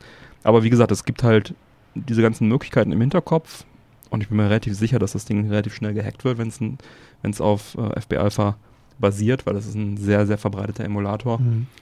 Dann äh, könnte das eine coole Nummer werden. Absolut. Teuer, aber cool. Und ob es ein Must-Have wird, äh, wird sich dann zeigen. Ich freue mich auf jeden Fall, dass es das gibt. Ja, also es ist nicht uninteressant. Für mich aktuell schon. Aber ähm, auch da will sich natürlich erstmal zeigen, was du damit tatsächlich alles Genau. machen kannst, wie du schon gesagt hast. Auf der anderen Seite muss ich natürlich fairerweise sagen, ich werde mir jetzt keinen Automaten in mein Wohnzimmer stellen können. Nee, aber für dich, wenn du jetzt wirklich Bock auf Arcade-Spiele hast, ne? Und du Und jetzt habe ich, und ja. dir keinen eigenen Automaten bauen möchtest oder kaufen willst oder wie auch immer, dann hängst du einfach diesen Stick, der ist direkt für zwei Spieler ausgelegt, an den Fernseher und hackst dir da noch mehr Spiele drauf und dann hast du deine Home Arcade. Dann hast du deine hochwertige Home Arcade. Ja? Ist auf jeden Fall besser als am PC und dann mit irgendwelchen billigen USB-Pads da zu hantieren. Ja, absolut. Arcade-Stick ist hier das Zauberwort. Ich liebäugel ja auch tatsächlich immer noch damit. Äh, es gibt ja so total geile Arcade-Sticks für die PlayZ. Ich weiß gar nicht, ob es die auch für die Xbox gibt. Ja, ja, gibt's. Gibt's. Für alle. Ähm, die sind ja auch immer recht teuer, die Dinger. Ja. Und ich bin ja ähm, aus meiner alten Arcade-Zeit ein riesiger Mortal Kombat-Fan. Und auch, ähm, wenn du dir manchmal so diese aktuellen Turniere anguckst, welche in Mortal Kombat 11 geführt Mhm. wurden und jetzt sicherlich auch bald in 12, äh, in 10 und jetzt sicherlich bald auch in 11. Ja. So ist richtig. Ähm, die Jungs zocken auch mit Arcade-Sticks. Ja, was ist denn, wenn ich dir jetzt sage, ich hack dir da alle Mortal Kombat Spiele von 1 bis, keine Ahnung, bis zum ersten 3D-Teil, 4 oder was, drauf. Und du kannst dann die Arcade-Version von 1 bis 1, 2, 3 am HDMI mit diesem hochwertigen Arcade-Stick zu zweit zocken. Ist Geil. das dann die 200 Euro wert?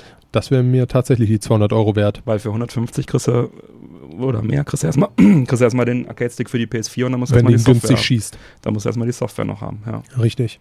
Ne, und ich muss ganz Also- ehrlich sagen, äh, jetzt hier gerade so Mortal Kombat 1, da habe ich ja auch noch eine total geile Kindheitserinnerung dran. Das war mein Urlaub in Belgien. Ähm, da waren wir in so einem Center Parks gewesen. Und das Lustige war, die hatten zum einen hatten die da eine Baguetterie, wenn du in dieses Hauptgebäude reingekommen bist. Mhm. Dann bist du einmal um die Ecke gegangen und da hatten sie dann eine riesige Spielehalle drin. Ja. Mit sämtlichen Arcade-Spielen. Und äh, da habe ich damals auch jemanden kennengelernt, mit dem ich auch heute noch gut befreundet bin. Ähm, und mit dem Kollegen haben wir da Mortal Kombat gezockt, das Einser, bis zum Verrecken. Ne? Und das Lustige war, morgens haben wir dann halt immer gefrühstückt, die hatten unheimlich geile Krabbenbaguettes da gehabt. da erinnere ich mich heute noch dran. Hm. Und mein Vater sagte dann immer, kommt, geht mal Baguettes holen. Und Ja. es war halt äh, zur Winterzeit hin, das waren irgendwie die Herbstferien in Ja. Belgien, es war halt saukalt, ne? also die Straßen waren gefroren. Ja. Und ich kann mich gut daran erinnern, wie mein Vater sowas sagte wie, ich habe doch keine Kinder gemacht dafür, dass ich selber jetzt Baguettes hole. Ihr habt da Geld, geht. Ne? Aber damit die Kinder halt auch nicht traurig waren, sagte mein Vater, dann habt ihr das Restgeld, was ihr da noch in die Automaten kloppen könnt, Genau. während das gemacht du 50 Mark, hol mal zwei Baguettes, ne? wird. Ne? So, und dann äh, sind wir da immer hin, haben gezockt, gezockt, gezockt Hm. und sind dann halt wieder zurück, haben lecker gegessen. War eine tolle Zeit, waren coole Urlaube. Ja. Muss ich ganz ehrlich sagen. Also Ja. Da denke ich immer noch gerne dran und das ist auch immer noch so eine meiner äh, Arcade-Geschichten. Deswegen, das im Hinterkopf, deswegen Ja. finde ich das auch eigentlich eine geile Sache. Ja, aber auch das ist sicherlich eine reine Geschmacksfrage. Mortal Kombat hat ja damals mit Street Fighter quasi konkurriert. Hm. Ich möchte mal behaupten, Street Fighter ist die erfolgreichere Serie. Ist auch sicherlich technisch äh, anspruchsvoller, also von der, von der Spieltechnik her. Mittlerweile würde ich das fast nicht mehr sagen. Also Ja. Mortal Kombat ist auch sehr, sehr kenne heftig geworden. zu wenig aus, aber um da jetzt. ähm, äh, nichtsdestotrotz, ähm, auch das ist sicherlich eine Glaubensfrage. ist sicherlich eine Glaubensfrage. Ich war, obwohl beides immer zeitgleich lief, mich hat Mortal Kombat Mhm. halt einfach immer gekickt. Ja. Vielleicht war es auch einfach der Fall, dass du da halt einfach äh, mit elf Jahren vor diesem Automaten gestanden hast und Ja. da irgendwelchen Leuten den Kopf runtergehauen hast und dir sagtest, boah, was Äh, passiert denn wer weiß, wenn es ein Street Fighter Automat gewesen wäre, vielleicht wäre es heute einfach dann dein Spiel, was man so als Kind vorgesetzt Ja. kriegt. Ist ja, Ja. oft so. Ne? Ich meine, gut, ich hatte damals die Wahl, es gab beides, ne? die standen quasi fast nebeneinander, da Ja. standen glaube ich drei Ach, da stand auch Automaten. Street Fighter? Ja, ja, da stand auch Street okay, Fighter. ja gut, dann. Ne, das habe ich dann auch ein, zwei Mal angezockt, aber ja, ich habe mich aktiv tatsächlich für Mortal Okay, Kombat entschieden. Und ähm, ich erinnere mich auch noch dran, hier mein Kollege, mit den ich da kennengelernt habe, ich meine, das war in Belgien, ähm, der kam tatsächlich aus der Stadt nebenan, Hm. aus Düsseldorf. Wir haben uns dann früher dann Düsseldorf liegt allerdings nicht in Belgien. Nein. Aus der Stadt, Alles gut. Ja, ja, klang nur ganz. Ist okay. Schön. Ja. Ja. Nee, und äh, wir haben uns da dann tatsächlich getroffen. Er hatte dann, glaube ich, einen 486er gehabt. Auf dem hatte da Mortal Kombat gehabt. Und äh, was mich damals halt einfach total beeindruckt hat zu der Zeit, also ich hatte einen 386er, darauf lief es auch noch mit 4 Megabyte RAM. Mhm. Ja, richtig, Megabyte RAM. Und war aber schon ein ordentliches Ding. äh, Soundkarte, die hatte dann auch die Sprachausgabe schon dabei. Da hörtest du Round One Fight. Nicht schlecht, nicht schlecht. Und äh, da haben wir uns auch super oft einfach noch getroffen, noch Jahre später und haben dieses Game einfach gezockt Geil. bis zum Umfallen. Toll. Mit Tastatur?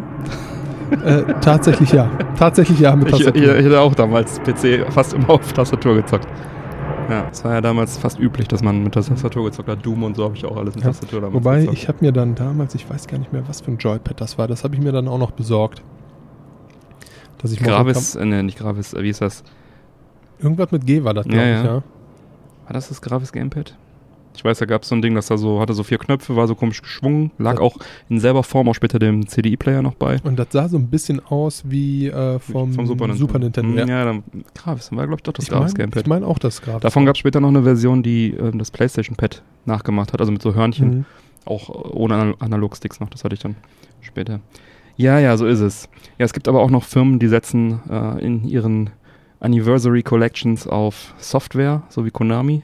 Ja, Die haben nämlich jetzt auch zum 50. Geburtstag eine. die 50th Anniversary Collection rausgebracht. sie- Genau, das ist dann der Klassiker für Konsolen und nicht in eigenem Mini-Hardware. Soll es auch noch geben. So verkehrt ist es ja auch eigentlich gar Ja. nicht. Eigentlich, ne? Ich meine, auch das ist sicherlich jetzt wieder so eine Glaubensfrage, Mhm. aber die Konsolen sind ja gut und eine um, gut umgesetzte Collection, finde ich, ist ja jetzt, äh, da spricht jetzt ja auch nicht viel gegen, ne, dass die da zum 50. Geburtstag einfach mal für die Switch, PS4, Xbox One und den PC so eine Collection raushauen für 20 Genau. Euro. Ne, die erste haben sie jetzt am 18. April rausgehauen. Ja. Die bietet acht äh, ja, klassische Arcade-Spiele. Ja. Nämlich So 80er Jahre. äh, 80er Jahre Ja. Arcade-Spiele, genau. Nämlich Haunted Castle, Typhoon, Gradius, Gradius 2, Life Force, Thundercross, Scramble und Twin Bee. So ist es. Die Zwillingsbiene. Verrückt, wie die Spiele damals heißen. genau. Na, die äh, zweite Collection, die wird jetzt am 16. Mai rauskommen und wird äh, eine Reihe Castlevania-Spiele enthalten. Mhm. Da sind die Titel Castlevania, die 1987er NES-Version, Mhm. Castlevania 2, Simon's Quest, das ist die 1988er NES-Version, Castlevania The Adventure, das ist die 1989er Gameboy-Version, Castlevania 3, Dracula's Curse, die 1990er NES-Version, Kid Dracula Mhm. aus die 19 Großartiges Spiel. 90er Gameboy-Version, Castlevania 2, Balmon's Revenge, die 91er Gameboy-Version, Super Castlevania 4, die 1991er Super Nintendo-Version, Castlevania Bloodlines, die 94er Mega Drive-Version, Genau. Alles die- ältere, alles ältere. alt, ältere Castlevania-Spiele. Le leider eine schöne neue Collection wäre natürlich auch gut, aber gut, wenn es 50, 50th Anniversary, dann hauen sie halt die alten Sachen raus, ne? Richtig. Und äh, die dritte Collection, die ebenfalls im Frühsommer erscheinen soll, wird eine Reihe von Contra-Spielen enthalten. Mhm. Welche Spiele im Einzelnen da kommen werden, ist leider Gottes noch nicht bekannt. Mhm. Jede Collection kommt natürlich wieder mit Bonusmaterial zu den enthaltenen Spielen. Ja. Und leider ist bisher keine physische Version für dich angekündigt worden, Björn. Ah, schade. Naja. Ja, aber ich, die meisten Titel davon habe ich tatsächlich auch schon das eine oder andere Mal gekauft. Originalversionen, irgendwelche Collections. Konami hat also auch schon öfter mal irgendwelche Anniversary Collections rausgehauen. Aber wer da noch nichts hat, kann da auf einen Schlag erstmal einige Castlevanias erledigen. Ich weiß nicht, ob diese 80er Jahre Arcade-Dinge, ob das interessant ist. Da müsste man im Einzelnen mal auf die Spiele gucken. Viele Shooter dabei, aber halt alles altes Zeug. Und die neue, die Contra Collection wird wahrscheinlich ähnlich wie Castlevania auch die älteren Teile dann beinhalten. Ja, dann gehen wir nochmal zur Switch zurück im Prinzip. Wir sind jetzt hier schon so langsam im aktuellen Konsolengefilden. Ein alter Bekannter hat das in den eShop geschafft. Für die Switch, nämlich der Name ist Pond. James Pond. Das Spiel dazu heißt James Pond 2, Codename Robocod. Retrofreunde wissen, wovon ich spreche. Das ist ein klassisches 2D Jump'n'Run. Die Reihe gab es ursprünglich 1991 auf Amiga und Atari ST und wurde dann über die Jahre auf zahlreiche Systeme portiert und gibt es halt dann jetzt auch im eShop für die Switch. Aktuell erstmal nur in UK, also in England, für 10 Pfund. Das dürfte nur eine Frage der Zeit sein, bis es dann auch bei uns raus ist. Zum jetzigen Zeitpunkt Ende April äh, diesen Jahres ist es leider erstmal nur in UK erhältlich. Die James Pond Serie beinhaltet drei Hauptspiele und eine Minispielsammlung, die sowas wie World Games ist. Also so, man muss halt so Fake Olympia mit Fischviechern und Comicfiguren machen. Und dann gibt es halt noch ähm, ein iOS-Minispiel. Der zweite Teil, James Pond 2, gilt äh, spielerisch als der beste Teil und wurde entsprechend auch auf die meisten Systeme portiert. Da gab es wirklich sehr, sehr viele Umsetzungen von über die Jahre, sämtliche Heimcomputer und viele der 16-Bit-Konsolen. Ich selber durfte sogar an der Game Boy Advance-Umsetzung von dem Spiel mitwirken, vom zweiten Teil. Als ich damals bei Swing Entertainment tätig war, wurde das Spiel dort gepublished. Nach der Insolvenz der Firma kam dann die GBA-Version sowie eine identische DS-Version über den Publisher Play It auf den Markt. Ähm, ich war damals echt happy, dass mein Name da in den Credits stand von diesem damals schon Kultspiel. Ne? Das war Anfang der 2000er Jahre. Und ich weiß gar nicht, ob Play It die Swing Credits drin gelassen hat. Müsste ich dringend mal nachschauen, wenn ich das Spiel in die Finger kriege. Das wäre schade, wenn die mich da rausgekickt hätten. Als sie das äh, übernommen hatten, war das Spiel auf jeden Fall schon komplett fertig. Ähm, die haben damals einige fertige Game Boy Advance und DS-Spiele von uns übernommen. Und ich erinnere mich, äh, zu der Zeit hatte ich auch eine PlayStation James Pond auf meinem Schreibtisch. Das war entweder für die PS1 oder die PS2. Ich meine aber PS1. Das war ein komplett neuer Teil in 3D. Der ist auch bis heute nirgendwo erschienen. Ähm, ich bekomme nicht mehr ganz den Zusammenhang hin.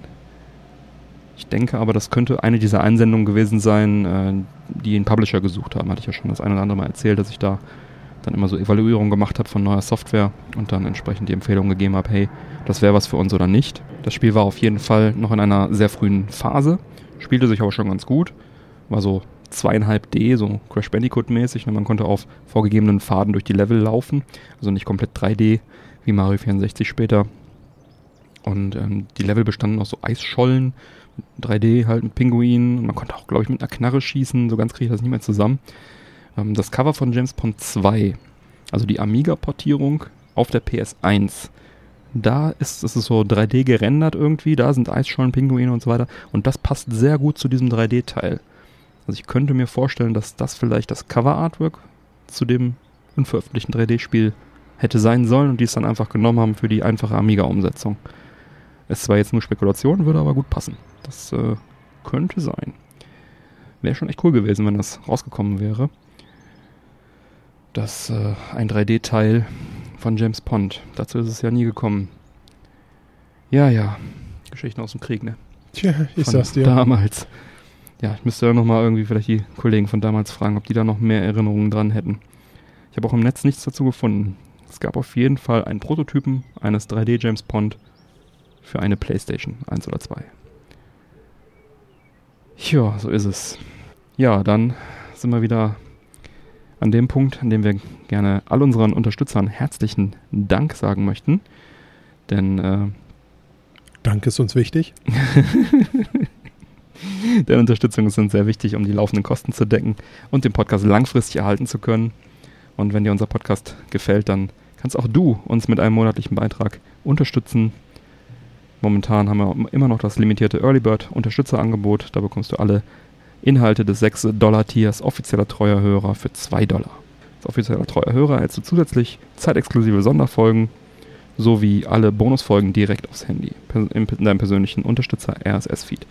Wir danken dir namentlich in der Sendung, das kommt noch dazu, und du bekommst in jeder Folge die Pre- und die Post-Show mit weiteren Themen. Da haben wir pro Folge nochmal so 20, 30 Minuten exklusiven Zusatzcontent für dich.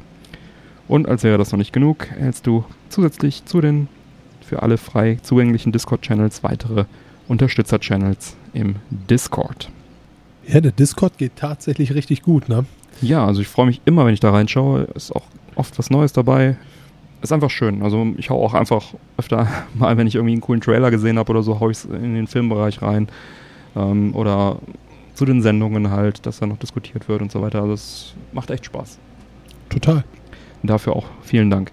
Ja, an alle äh, aktiven Unterstützer dann nochmal an dieser Stelle herzlichen Dank und alle, die es noch werden wollen, schaut euch mal an, ob das was für euch ist. Jo, dann sind wir jetzt tatsächlich bei aktuellen Spielen angelangt. Ja, tatsächlich. Und zwar auch bei keinem langweiligen, muss ich zugeben. Nämlich im Rahmen der diesjährigen Star Wars Celebration haben die Entwickler von Respawn Entertainment den neuen Star Wars Teil Star Wars Jedi Fallen Order angekündigt. Mhm. Respawn ist ja bekannt durch die Titanfall-Reihe sowie zuletzt durch Apex, über das wir ja zuletzt in Folge 45 sprachen Mhm. und was ja auch einfach ein total geiles Spiel ist. Bei den angekündigten Third-Person-Action-Adventure verwenden die Entwickler die Unreal 4 Engine. Mhm. Soweit auch so gut. Nicht die Frostbite Engine, Nein, die für 3D-Teile ja manchmal nicht ganz so perfekt ist. nein, Für was Gott FIFA nicht. Ja, tatsächlich, für FIFA ist es richtig gut. Ja. Die äh, Ereignisse setzen kurz nach Episode 3 die Rache der Thys ein und gehören zu der Kanon-Geschichte, also Sind Canon, gehören Ne, einfach zum genau. Original-Geschichts...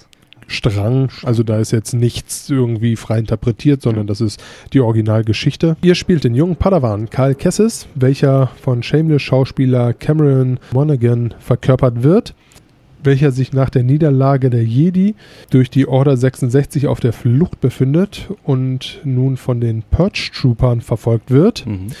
Die Entwickler sagen dazu, um den Orden der Jedi wieder aufzubauen, muss äh, der Spieler die Fragmente seiner Vergangenheit Mhm. anknüpfen, um seine Ausbildung abzuschließen, gewaltige neue Machtfertigkeiten zu entwickeln und die Kunst des legendären Lichtschwertkampfes zu meistern. Während er den Imperium um seinen tödlichen Inquisitoren einen Schritt voraus sein muss. Bumm, hört sich jetzt ja erstmal nicht schlecht an. Ja. Und nicht nur erstmal nicht.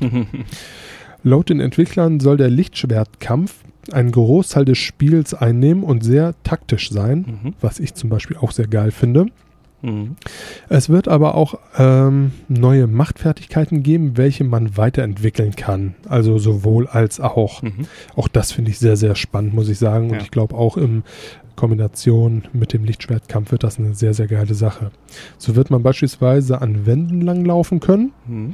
Auf dem Weg zum Jedi wird man von BD-1, einem Buddy-Droiden, und seiner Mentorin Sarah begleitet. Sarah wird gespielt von Deborah Wilson, welche man aus Avatar kennt. Die Beziehung zwischen Karl und Sarah soll aber nicht über das übliche Lehrer-Schüler-Beziehungsmäßige sein, sondern eher eine familiäre Bindung sein. Mhm. Außer der Story wurde aber auch noch interessante News äh, auf der Star Wars Celebration verraten. So sagte Studio-Mitbegründer Vince Zampella zu IGN.com, dass es sich bei der Fallen Order um ein reines Singleplayer-Spiel ohne Micropayment handelt. Yeah. Bumm, ich möchte mal sagen, nach EA äh, ist es genau das, wo die Leute Bock drauf haben. Ja. Ne, das ist ja nicht wirklich gut aufgestoßen in der Community. Ist auch EA, aber Ist äh, auch eben EA. nicht. Aber ich möchte mal behaupten, da haben sie dann doch von oben so ein bisschen eine Order gekriegt. Die Order 66, lass es bleiben. das ist nicht gut äh, ja. Nach den angekommen. vergangenen Spielen, die ja voll auf Multiplayer und Microtransactions gesetzt haben. Hat man jetzt tatsächlich mal endlich wieder, ein Spiel, was auf Singleplayer und auf Story setzt, was Ja. ich persönlich sehr, sehr geil finde, muss ich ganz ehrlich sagen. Habe ich drauf gewartet, seit dem, eigentlich schon seit dem ersten, äh, ja, wie hieß es, Battlefield von, von EA. Richtig. Ja. Was ja, also Multiplayer in allen Ehren, aber so ein schön, gerade Star Wars bietet sich halt an für eine, für eine geile Story. Ja, also ich denke auch, in dem Fall habe ich auch deutlich mehr Bock in die Story einzutauchen. Ja. Ne? Respawn Entertainment Producer Blair Brown twitterte, ich freue mich wieder an einem rein auf die Geschichte fokussiertes Spiel zu arbeiten. Kein, Muli kein Multiplayer oder Microtransaction für Jedi Fallen Order. Mhm. In einem Interview mit VG247 äußerte sich Chris Avalon, das ist einer von den sechs Autoren, auch bekannt unter anderem aus Star Wars Knights of the Old Republic, wie folgt. Nicht schlecht. Ja, da haben sie auch wieder einen guten geholt. Ich hoffe, dass die sechs Autoren bei der Enthüllung des Spiels mit verkündet werden. weil ich versehentlich sagte, dass ich die Story unter Dach und Fach gebracht hätte. Es sind aber noch andere Autoren beteiligt. Ich bin nicht mal der Hauptautor. Mhm. Die Geschichte war für Respawn sehr wichtig. Ich denke, sie werden schon immer, äh, sie waren schon immer gut da drin, verschiedene Erzählgeschichten in ihrem Spiel zu implementieren. Für sie ist Geschichte ein wichtiger Teil dessen, was ein Star Wars-Spiel ausmacht. Danke für mich auch. Und Mhm. das äh, ist einer der Gründe, weshalb ich Respawn mag. Denn wenn ich so etwas in Angriff nehme, dann wissen sie, worauf es ankommt. Auch das hört sich richtig, richtig geil an. Und ich muss ganz ehrlich sagen, äh, während ich die News vorbereitet habe, ich habe immer mehr Bock drauf gekriegt. äh, in einem ein weiteren Interview gab Studio Director Stick Asmussen bekannt, dass es kein Stealth-Elemente geben wird. Sehr gut. Ne? Hierzu sagte er, ich habe äh, viel die Kommentare jetzt einfach Mhm. genommen, weil was spricht mehr darüber als die Jungs, die sich tatsächlich offiziell darüber Mhm. äußern. Ich habe das von einigen Leuten bereits gehört und kann verstehen, warum sie davon ausgegangen sind. Aber Stealth ist nichts, was dem Spiel unterstützt wird. Ihr könnt in einigen Situationen eingreifen und diese so handhaben, wie es euch beliebt. Da gibt es viele Möglichkeiten, wie ihr eure Gegner angeht und ausschalten könnt. Ihr könnt natürlich versuchen, sie zu umgehen, um die Aufmerksamkeit der KI nicht auf äh, euch zu lenken. Ich glaube, technisch gesehen ist es möglich. Aber es ist nichts, wozu wir den Spieler offen ermutigen. Mhm. Wir wollen, dass die Spieler seinen Spaß haben und die Fantasie des Lichtschwerts zu schwingen und mächtige Kräfte zu nutzen ausleben können. Und Stealth würde dazu in dem Spiel nicht wirklich passen. Mit anderen Worten, auf die Kacke hauen ist angesagt. Boom. Sehr gut. Asmussen sagte auch, dass kein Download-Content geplant sei. Man wolle die Story von Karl Kesses ausarbeiten und dieses Spiel werde auch kein 5-Stunden-Spiel. Auch das hört sich sehr sexy an. Genau. Wie lange Also das länger. Spiel allerdings äh, wird, konnte man so noch nicht genau Mhm. sagen, weil es schlicht und ergreifend auch bei den Jungs jetzt noch nicht klar ist. Man Ja. weiß, dass es groß wird, aber es äh, wird halt auch einfach noch an den einzelnen Storysträngen geschraubt. Cool. Download-Content wird zwar nicht komplett ausgeschlossen, das hängt ja auch bekanntlich immer so ein bisschen daran, wie erfolgreich das Spiel wird und äh, man wolle aber nichtsdestotrotz den Fans ein komplett fertiges Spiel mit einem Mhm. fertigen Story liefern. Auch das ist sehr selten und hört sich sehr fair und gut an. Ja. Ich denke mal bei DLC, dann, also das, ich finde DLC ist nicht schlimm an sich, nur Nein. was er auch damit, glaube ich, sagen will, ist, sie planen nicht erstmal ein kastriertes Spiel rauszubringen, um das mit DLC zu komplettieren, sondern sie machen erstmal ein komplettes Spiel und DLC wäre dann wahrscheinlich einfach nur on top irgendwas, so wie es eigentlich sein soll. Und Richtig. das, Ne, das ist halt so der Oldschool-Weg, den man heutzutage so gut wie gar nicht mehr sieht. Ja.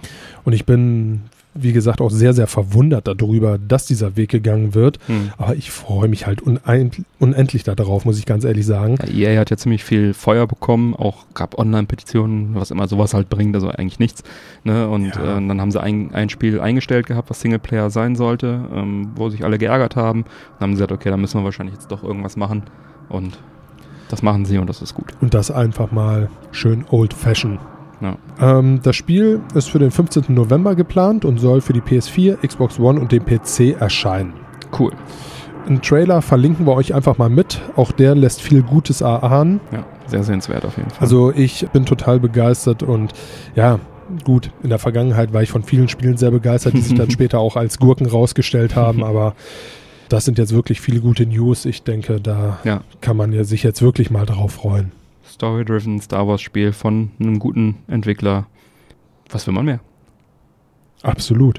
Ja, Trailer packen wir in die Sendungsdetails Details auf der Webseite. Ja, was haben wir noch?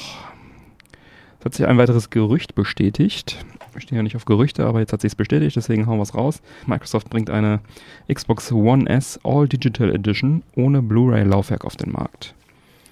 Die Konsole in der Standardfarbe Weiß verfügt über 1 Terabyte Festplatte und es kommt natürlich auch ein Xbox One Wireless Controller mit in dem Paket und drei Spiele sollen vorinstalliert sein, nämlich Minecraft, Sea of Thieves und Forza Horizon 3. Für Sea of Thieves braucht man allerdings Xbox Live Gold, um das spielen zu können.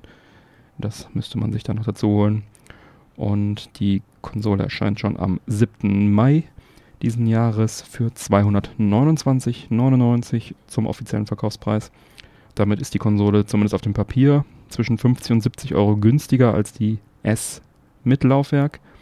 Der Straßenpreis von, dem, von der S mit Laufwerk beträgt allerdings momentan auch so um die 200 Euro, 210, 230, 250. Wird sich also zeigen, ob ähm, dann jetzt diese All-Digital-Variante dann äh, letztendlich vielleicht sogar unter 200 äh, Straßenpreis erreichen wird. Ja, was, äh, warum macht Microsoft das und warum jetzt? Ich sage, wir sehen hier schon die Xbox der Zukunft. Wie wir nämlich zuletzt in Folge 46 besprachen, soll es gerüchteweise ja für die kommende Xbox-Generation zwei Geräte geben, eine vollbestücktes Hardware-Monster und eine günstigere Streaming-Box-Variante. Und was liegt hier näher als bestehende Hardware, die man mittlerweile günstig produzieren kann, dann auch einfach weiter zu benutzen. Und die S-All Digital wird meiner Meinung nach äh, in Zukunft einfach per Software-Update dann zur Streaming-Variante Next-Gen Xbox hochgepatcht. Und man verkauft dann jetzt einfach vorwiegend nur noch die S-All Digital ab sofort. Und ist dann aus Sicht von Microsoft auch das äh, lästige Laufwerk endlich los. Ne, und den Gebrauchtmarkt, den gebraucht physische Medienmarkt gleichzeitig noch. Das hatten sie ja schon eigentlich zur letzten Konsolengeneration sich erträumt, den mal kicken zu können. Und man spart sich natürlich auch aus Microsoft-Sicht unnötige Kosten. Nämlich zum einen das Laufwerk hat Produktionskosten erstmal natürlich für das Laufwerk selber. Und, das ist ein wichtiger Punkt, den du gerade genannt hast, Lizenzkosten, die anfallen. Wenn man nämlich einen DVD- oder Blu-ray-Player irgendwo einbaut, dann muss man halt Lizenzkosten bezahlen für die Fähigkeit, Filme abzuspielen. Und das ist halt auch nochmal ein Posten. Und diese beiden Posten sparen sie sich dadurch. Das war ja auch der Grund, warum man damals bei der Original-Xbox äh, so einen DVD-Dongle mit Fernbedienung dazu kaufen musste. Das waren halt die ausgelagerten Lizenzgebühren für DVD-Abspielmöglichkeit, die man dann quasi dem Kunden aufgebürdet hat, äh, während die PlayStation das ja ab Werk hatte. Und äh, damit die alte Xbox nicht noch teurer wurde, weil die ja schon damals recht teuer war. Jedenfalls die Xbox One S ist halt eine ausgereifte Hardware. Man spart die Kosten für das Design einer neuen Streaming-Box-Hardware. Hat noch den netten Nebeneffekt, dass auch noch alle Xbox One-Spiele abgespielt werden. Und hat eine nahezu perfekte Next-Gen Streaming Xbox plus Xbox One Support. Und alle Streaming-Skeptiker können dann damit auch in Zukunft einfach noch weiter Xbox One-Spiele digital downloaden und ohne Streaming spielen. Und jetzt fehlt eigentlich nur noch die zweite Variante mit voller Next-Gen-Power, und dann sind wir in der Zukunft, zumindest von Microsoft-Konsolen, angelangt, würde ich sagen. Das passt ja auch zu der schleichenden Upgrade-Politik, die sie, die Microsoft in den letzten Jahren immer gefahren ist. Ne? So PC-ähnlich, mal die Xbox One X raushauen, mal die S raushauen. Die konnte ja ähm, Videosequenzen dann irgendwie in HDR, glaube ich, darstellen und solche Sachen. Ja, dann äh, auf der E3 werden wir sehen, ob dann schon die nächste Generation angekündigt wird. Was natürlich das auch bedeutet, ist, dass wahrscheinlich die neue Generation dann auch auf ein physisches Laufwerk verzichten wird, weil wenn die, die One S jetzt darauf verzichtet, wird wahrscheinlich die neue Next Gen dann komplett auch darauf verzichten. Was meinst du, Mike? Denke ich ehrlich gesagt auch. Die Zeichen stehen dahin. Sony hat ja, glaube ich, schon gesagt, dass sie weiterhin auch auf physische Medien setzen. Das könnte dann für mich heißen, nächste Generation vielleicht mal mit Sony starten. Also so sympathisch, wie ich es im Endeffekt auch von Sony finde, aber ich glaube, da setzen sie tatsächlich jetzt mittlerweile, so wie die Entwicklung läuft, aus falsche Pferd. Hm. Ich persönlich glaube, dass das alles Richtung Streaming gehen wird. Ja, heißt ja nicht, dass Sony da auch ewig dran kleben bleibt, aber. Ähm, aber die Option zu haben, ist natürlich einfach sexy, da gebe ich dir recht. Auch allein auch, also ganz praktische Gründe. Und wenn es ähm, nur dafür ist, um halt auch noch seine alten Filme abzuspielen. Ne? Also ich meine, äh, ich habe jetzt auch noch einige hundert DVDs und Blu-rays hier mhm. rumfliegen und du hast ja jetzt nicht zwingend immer auch Standalone Blu-ray-Player irgendwo rumstehen. Ne? Also habe ich jetzt auch nicht. Bei mir äh, im Wohnzimmer steht halt die Xbox für Blu-rays da. Im Zockzimmer steht da immer noch die PS3 für Blu-rays. Also Was damals auch mit Abstand der beste Blu-ray-Player war. Ne? Der war richtig gut, das stimmt, ja.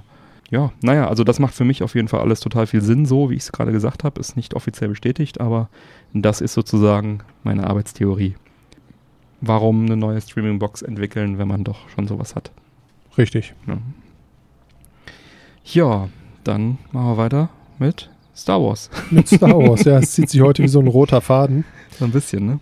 Die Entwickler aus dem Hause Oculus und dem ILM X Lab gaben im Rahmen der Star Wars Celebration neue Details zu, den, zu der Trilogie von Star Wars VR Vaders Immortal-Reihe bekannt.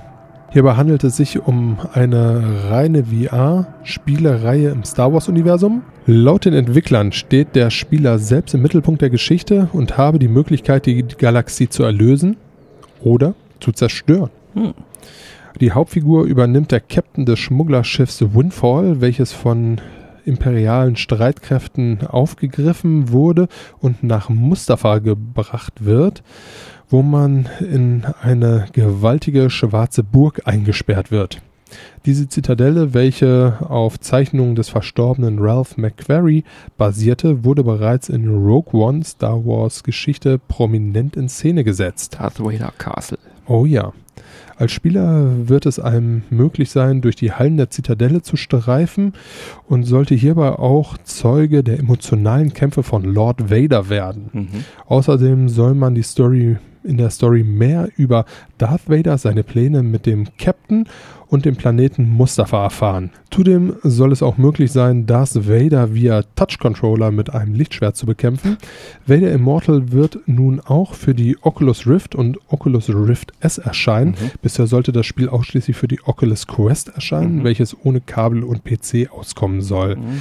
Der erste Teil der Trilogie ist noch für 2019 geplant. Ja auch nicht ganz uninteressant für Star Wars-Fans ja. und auch für Fans von Hintergrundgeschichte, möchte ich mal behaupten. Ist halt vom Oculus-Team, das heißt, ein Port auf PlayStation VR und Co. ist dann wahrscheinlich erstmal unwahrscheinlich. Wahrscheinlich erstmal unwahrscheinlich. ja, wir werden sehen, wie sich entwickelt, äh, wie cool das überhaupt wird. Aber so ein VR-Adventure-Game ist ja grundsätzlich nicht verkehrt. Nein. Ja, weiter geht's mit dem Deutschen Computerspielpreis 2019. Der fand am 9. April in Berlin statt. Die Veranstaltung ist zum Teil eine von der Politik geschaffene Gala, um Fördergelder unters Volk zu bringen. In diesem Jahr waren es insgesamt 590.000 Euro. Veranstaltet wird die Gala von Branchenverband Game zusammen mit dem Bundesministerium für Verkehr und digitale Infrastruktur. Vertreten durch die Staatsministerin für Digitalisierung Dorothee Bär von der CSU und Verkehrsminister Andreas Scheuer, CSU. Ja, warum? Weil Verkehr. Ja, das Verkehrsministerium. Irgendwie muss man ja da hinkommen. Also. Genau. Warum das in Deutschland für Digitales zuständig ist, vermutlich wegen der Datenautobahn. Lässt aber auch tief blicken, um es mal vorsichtig zu sagen. Das ist halt Neuland. Naja, vielleicht will es auch einfach kein anderes Ministerium irgendwie oder vielleicht sind es einfach die qualifiziertesten in der Regierung für sowas. Man weiß es nicht. Man weiß es nicht. Bevor es den Deutschen Computerspielpreis ab 2009 gab, existierte in Deutschland ja bereits der Deutsche Entwicklerpreis. Dieser wird seit 2004 vergeben und hat natürlich keine staatlichen Fördergelder zu verteilen, hat aber dafür auch keine Einmischung der Politik zu befürchten. Denn beim Deutschen Computerspielpreis gab es in der Vergangenheit des Öfteren mal ein paar Rangeleien mit der Politik, wenn es zum Beispiel darum ging, dass die Jury als bestes internationales Spiel gerne ein böses Killerspiel auszeichnen wollte, weil es halt nun mal das beste Spiel war und äh, damit dann eben nicht durchkam. Und in dem Jahr war dann auf einmal das deutsche Spiel Anno auch bestes internationales Spiel. So schnell kann es gehen. Beim Deutschen Entwicklerpreis gab es so etwas meines Wissens nach noch nie.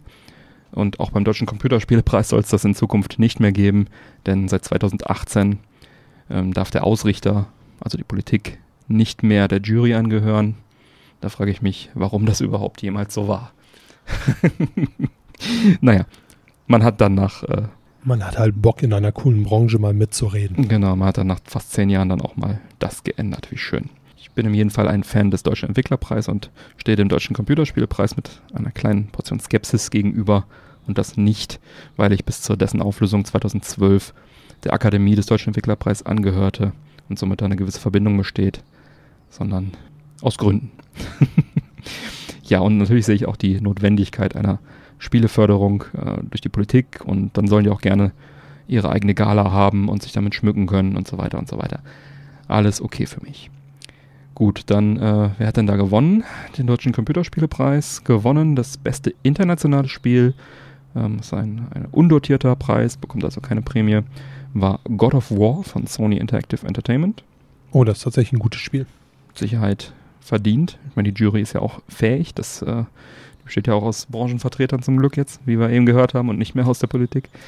Zumindest nicht mehr zum Teil. Und der Publikumspreis ging an Thronebreaker, The Witcher's Tale von CD Projekt Red. Auch ein gutes Ding.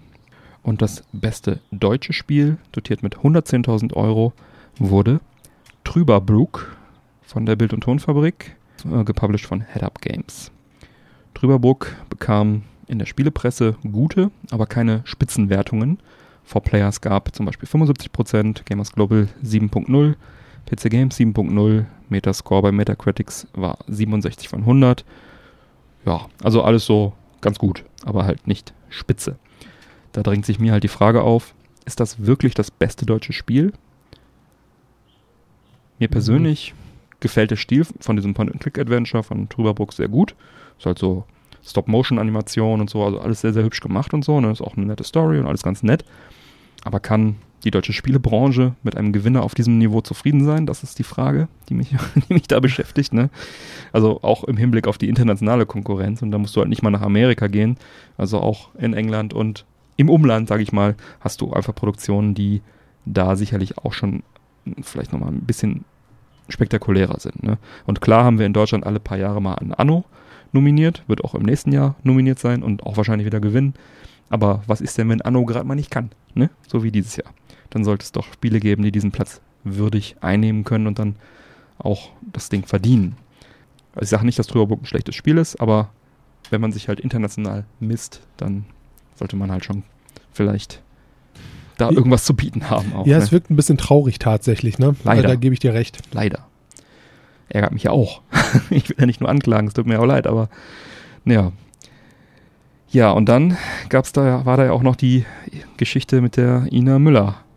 Die sollte nämlich Moderatorin der Gala sein, oder war es sogar auch, sie wurde engagiert. Mag ich ja eigentlich ganz gerne. Hier so Inas, äh, Der hat jetzt so eine Kneipensendung, ne? Ja, wo die wo die die- ganze Zeit. richtig, wo die sich dann halt einfach einen hinter die Binde kippt und Genau. das ist halt tatsächlich immer sehr, sehr amüsant und Musik hast du auch dabei. Also eigentlich eine gute Sendung und eine gute Moderatorin. Ja, und ähm, so war es dann hier auch. Also war so ein klassischer Fall von äh, You Get What You Paid For, ne? Benahm sich halt so ein bisschen wie in ihrer Sendung, nur vielleicht ohne Alkohol. Vielleicht hätte es das auch gerichtet. Vielleicht hätte sie sich lieber einen hinter die Binde kippen sollen.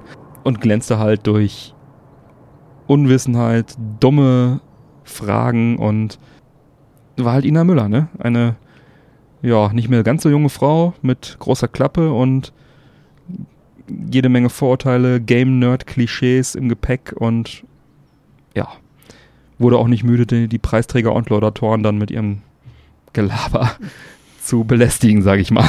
Anders kann man es eigentlich nicht, nicht sagen. Also sie hat da wirklich irgendwie ihre eigene Show moderiert so ein bisschen und ja, Ja, also es ist halt, so ist es mir zumindest in Deutschland auch relativ oft aufgefallen. Man hat halt so seinen Stamm an Moderatoren, hm, den man halt einfach in jede Sendung reindrückt. letztes Jahr war es Barbara Schöneberger auch, Ne? Und äh, aber die hat es besser gemacht. das sind, sind halt alles irgendwo gute Moderatoren. Da will ich jetzt auch irgendwie kein schlechtes Haar dran lassen. Aber ja, man muss auch nicht über alles reden, wovon man keine Ahnung hat. Ne? Genau. Also, Ja, und da hätte man einfach irgendwen, irgendwen nehmen sollen. Ja. Also ich meine, Spiegel Online getit hat getitelt, eine Branche erniedrigt sich selbst. So schlimm war es jetzt nicht. Ich habe mir das äh, auch nochmal angeschaut gestern. Aber das hat halt, also diese Art der Moderation und diese schlechten Witze, dumme Fragen, das hat halt äh, der Veranstaltung jede Form von Glanz äh, genommen und hat die Preisträger halt sehr blass aussehen lassen und hat die nicht in den Mittelpunkt gestellt, wie es eigentlich sein sollte. Ne? Und das ist halt einfach schade. Ne? Ein Beispiel war halt, Ina Müller hat halt zu Andreas Scheuer, der auf dem Weg zu seiner Laudatio war, dann ähm, sowas gefragt. Warte mal, habe ich ihn hier stehen?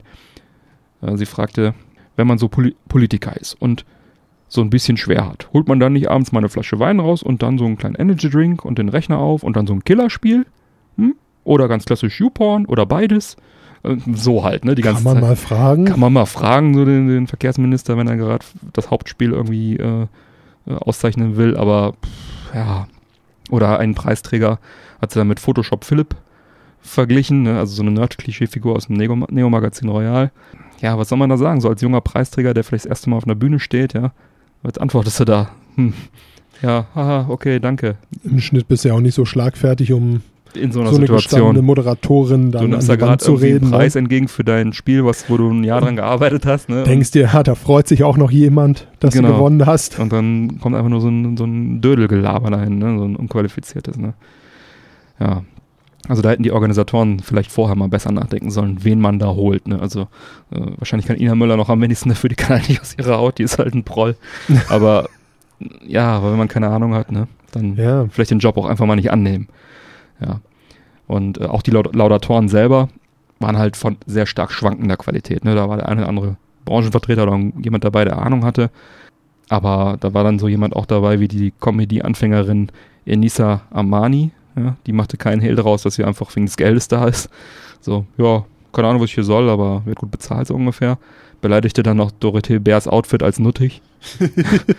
Nutzt dann auch nichts, man dann noch so Spaß hinterher schiebt. Ne? Also es war halt schon sehr peinlich so. Also war auch irgendwie, man konnte die Grillen zirpen hören während ihrer Laudatio. Es war so, die hat da versucht lustig zu sein, aber war sie nicht. Und ja, was bleibt einem dann noch, wenn man keine Ahnung von Spielen hat, ne?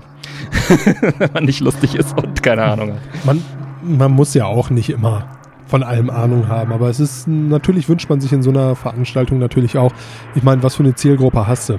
Wenn du eine Ina Müller magst, wirst du dir deshalb trotzdem keine Sendung über Spiele angucken. Ganz genau. Ja, so ist es halt. Ne? Also Ne, da kannst du. es ist, per, wie du sagst, es ist per se nicht schlimm, wenn man keine Ahnung von Spielen hat, aber dann soll, muss man auch nicht unbedingt dann auf so eine Veranstaltung sprechen. Und wenn man es tut, dann kann man sich ja benehmen. Dann kann man auf jeden Fall versuchen, das irgendwie über die Bühne zu kriegen. Aber Ich meine, machen wir uns auch nichts vor, so eine Ina Müller, das ist jetzt ja auch niemand, der selber recherchiert, was los ist.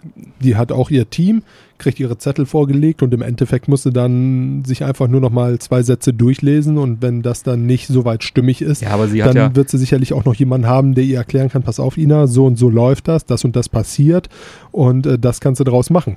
sie hat halt wahrscheinlich versucht, irgendwie ihre Art von Humor da irgendwie reinzubringen, aber ihre Art von Humor ist halt so dieses alte Frau über Videospiele reden, die keine Ahnung hat und denkt, das wäre lustig, das irgendwie als Nerdtum zu denunzieren und so weiter.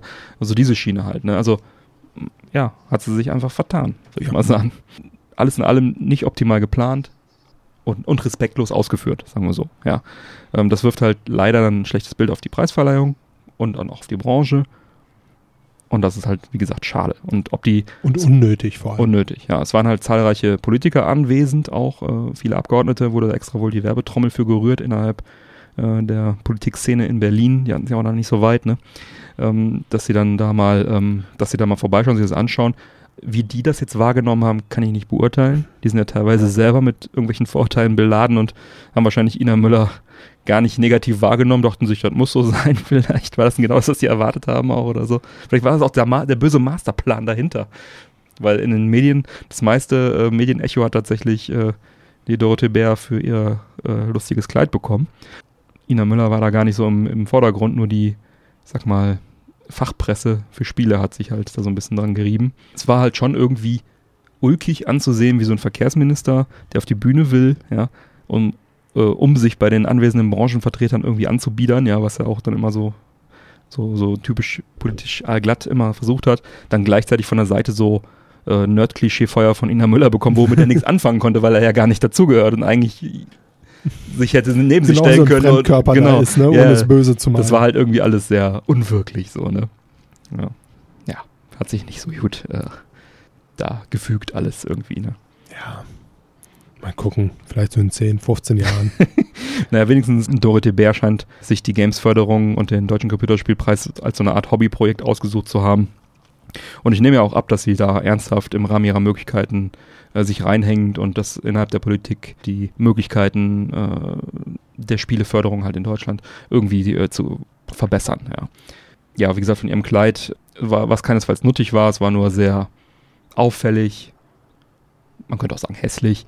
Ähm, da will ich jetzt nicht, will ich jetzt nicht weiter drüber reden. Das, das läuft irgendwie unter PR-Stand für mich. Ja, das war irgendwie geplant. Sie wollte da gerne wahrscheinlich irgendwie einen raushauen und dann hat ihr die Ina Müller mit ihrer Moderation so ein bisschen die Show gestohlen, glaube ich. Ähm, sie sagte selber, sie wollte den Cosplayern, wie sie es nannt, Konkurrenz machen, äh, auch wenn da wahrscheinlich kein einziger Cosplayer war. Aber gut, das äh, haken wir mal unter ich habe Politik da ab. mal was gehört. genau. Ja, für die Zukunft würde ich mir auf jeden Fall wünschen, dass wir dann vielleicht auch mit Hilfe der neu etablierten Games-Förderung dann äh, mehr international konkurrenzfähige Spiele dann auch bekommen beim Deutschen Computerspielepreis, dass die Branche da also wirklich von profitieren kann und man dann jetzt diese ganzen Querelen dann so einfach als den schweren, steinigen Weg dahin nimmt, wo wir dann jetzt 2019 dann vielleicht irgendwann 2020 oder so auch mal angekommen sein könnten. Und die Organisation könnte dann vielleicht noch ein bisschen besser sein in den nächsten Jahren, dass da die Organisatoren sich dann auch mal besser überlegen, wen man denn da als Moderator einsetzt, wen man da als Laudator vielleicht hinsetzt. Da war auch noch irgendeine Sängerin, hab den Namen schon wieder vergessen, irgend so One-Hit-Wonder, die hat dann auch noch da gesungen, die hat auch noch eine Laudatio gehalten, durch auch keinen Plan von nix ähm, und so weiter. Ne? Und wer sich das Spektakel selber mal gerne ansehen will, auf der Game-Seite kann man sich da eine Aus äh, Aufzeichnung von anschauen. Geht irgendwie anderthalb Stunden. Ich habe mich da gestern mal durchgequält nebenbei. Verlinke ich in den Sendungsdetails, aber so richtig spannend ist es nicht. ich kann es nicht empfehlen, aber wer das mal mit eigenen Augen beurteilen möchte, was ich hier erzählt habe, ja. Ja, der Deutsche Computerspielpreis nächstes Jahr in München wieder. Es bleibt spannend. ja, ach, nichts ist so schlecht, dass nicht auch noch was Gutes bei rumkommt. So haben wir wenigstens wieder ein Ja. lustiges Thema gehabt. Genau. Ne? Wenigstens haben wir zu lachen gehabt. Ist ja auch immer schon viel nicht wert. so traurig wäre, ja. Tja, So ist es. Kommen wir zu besseren Nachrichten. Disney. Disney Yeah. geht immer. Disney. Ne? Sympathisches Unternehmen. Ja, Und soweit. der ein oder andere findet sie jetzt vielleicht nicht mehr ganz so sympathisch. Denn Disney geht Richtung Streamingdienst. Hm. Warum soll man das nicht sympathisch finden? Naja, wenn du Netflix oder Amazon heißt, äh, kriegst du jetzt, glaube ich, richtig Feuer. Möchte ich mal vorsichtig behaupten. Ne, ich meine, die Zukunft wird zeigen, ob ich da recht habe. Aber Mhm. äh, am 12. November startet Disney Plus in Mhm. den USA und greift damit direkt die Konkurrenz an. Hm. Mit, ein- mit monatlichen Kosten von 6 Euro, äh, 6 Dollar 99. Wir Mhm. sind ja in den USA. Oder aber einmal 70 Dollar pro Jahr, was dann 5 Dollar 83 ausmachen würde. Hm. Ähm, sind sie mal direkt einen Dollar günstiger als das Basisangebot von Netflix, Mhm. welches in SD-Qualität ein äh, Gerät unterstützt. Hm. Angeboten werden 7500 Fernsehserien, Episoden und mehr als 500 Filme. Ein bisschen Ist was. eine Hausnummer. Hm. Das umfasst alle Inhalte aus dem Hause Disney, Mhm. also auch Marvel, Pixar, Star Wars und 20th Century Fox. Ja. Was alleine, ja, 20th Century Fox an Katalog da ins Rennen schmeißt, das hat- besprachen wir ja damals unter anderem in Folge 17. Genau. Wo Da haben Disney wir- Fox geschluckt hat. Äh, richtig, da haben wir dann ja Sachen wie Stirb langsam, Alien, Deadpool, äh, Predator, X-Men, Family Guy, Futurama und noch vieles mehr. Das alleine Fox, ne? Und Das alleine ist Fox und schon hat auch sehr nicht geil. wenig. Ja. Ne, diese Inhalte werden dann nicht mehr auf anderen Diensten wie etwa Prime oder Netflix zu sehen sein, also Mhm. exklusiv auf Mhm. Disney Plus. Das betrifft auch alle 30 Staffeln, mein Gott, 30 Staffeln der Simpsons. Krass, ja. Diese Inhalte werden in 4K-Auflösungen mit HDR-Unterstützung angeboten. Mhm.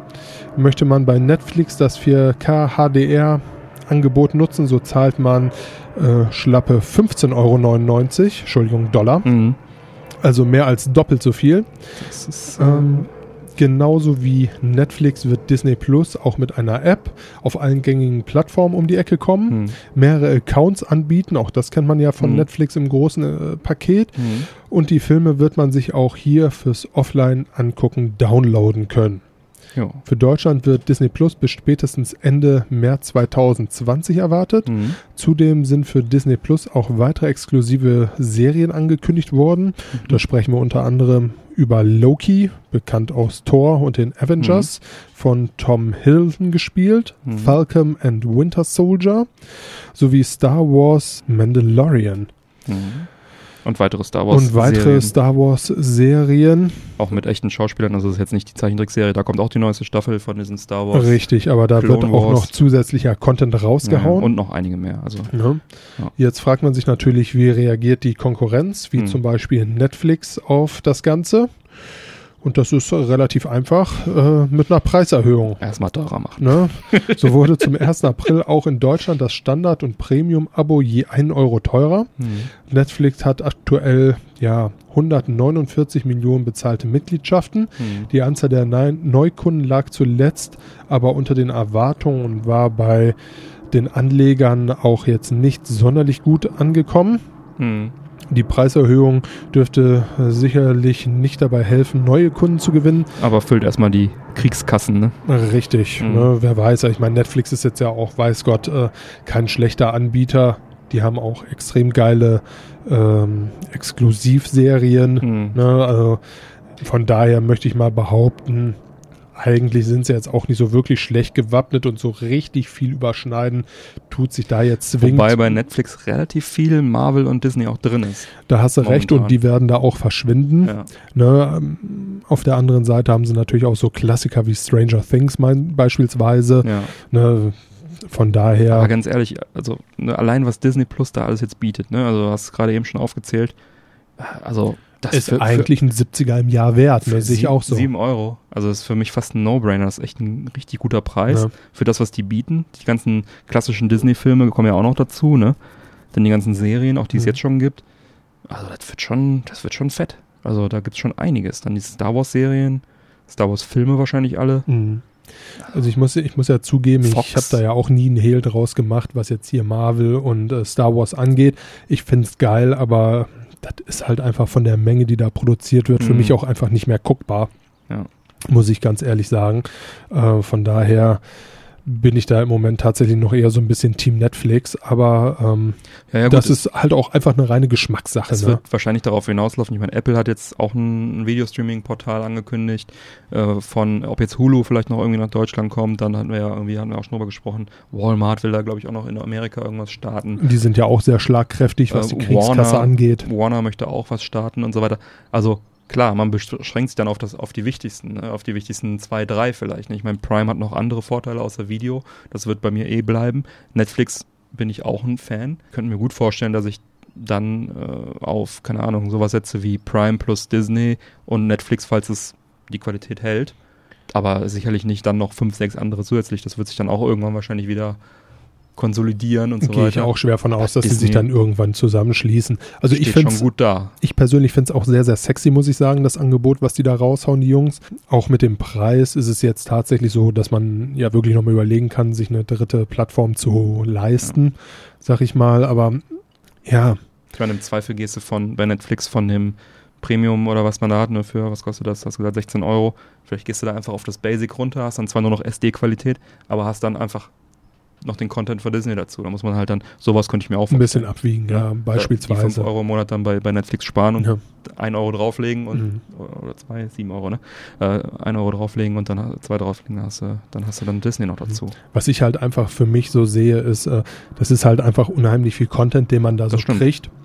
Bei allen. Für alle, die irgendwie einem Job nachgehen oder irgendwie ein Leben haben, ist es natürlich einfach auch unheimlich schwer, jetzt drei, Ja. sich von drei Plattformen bespaßen zu lassen. Ne? Also du kannst dir jetzt ja nicht drei Glotzen ins Zimmer hängen, um da irgendwie die wichtigsten Serien wegzuziehen. Ja, ich merke das immer wieder bei, bei Netflix. Äh, hast du die eine fertig geguckt, stehen schon wieder zwei, auf die du Bock hast in den Ja. Startlöchern. du zahlst letztendlich natürlich für die fünf, sechs Sendungen, die du halt guckst. Ne? Aber wenn jetzt davon zwei, drei irgendwie bei Disney hängen, dann Ist es schon lohnt sich schon. Also, richtig. weil klar, realistisch gesehen kannst du das alles nicht gucken, hast du völlig recht. Aber wenn du halt zwei, drei, vier Sendungen guckst im, im Monat oder was, dann muss man halt gucken, wo die laufen. Ne? Disney hat da auf jeden Fall äh, richtig Potenzial, Netflix vom Thron zu stoßen oder zumindest gleich aufzuschließen. Ähm, da sehe ich auf jeden Fall wesentlich mehr Potenzial als irgendwie bei zum Beispiel Apple oder so, was wahrscheinlich viel teurer sein wird und viel weniger Kram hat. Wahrscheinlich nur Eigensendungen und ja, die könnten auch geil werden, aber müssen die erstmal beweisen. Ähm, Richtig, und daher- Apple hat jetzt ja in der Vergangenheit, die waren die ersten, die damit so mehr oder weniger gestartet sind, ne? mit ihrem Apple TV und Hm. äh, Filme über den App Store kaufen und irgendwie so eine riesige Erfolgsgeschichte war das bei Apple irgendwie nie. Ne? Ja, gut, ich meine, iTunes Store war natürlich die Erfolgsgeschichte. Der Store ja, aber Dass die Filme. Ja, ja, also ich glaube jetzt auch, dass wenn die einen Filmstreaming-Dienst machen, äh, das wird, das wird, die das werden wird genug Hand Kunden und Fuß haben, aber davon gehe ich auch aus, aber ja, das ist jetzt natürlich auch einfach, wenn du drei solche schwer etablierten Mhm. Schwergewichte drin hast oder sogar vier, wenn du jetzt Hulu noch mit dazu nimmst, Hm. irgendwann ist der Markt halt einfach mm, gesättigt und die Frage ist natürlich auch, wie viel Content kannst du gucken und wie viel Geld bist du eigentlich bereit dafür auszugeben. Ne? So ist Also es. bisher hast du dann immer gesagt, du kriegst äh, Prime und Netflix im Endeffekt für die GEZ und dann ist es Mhm. mit Prime und Netflix Ja. sinnvoller angelegt.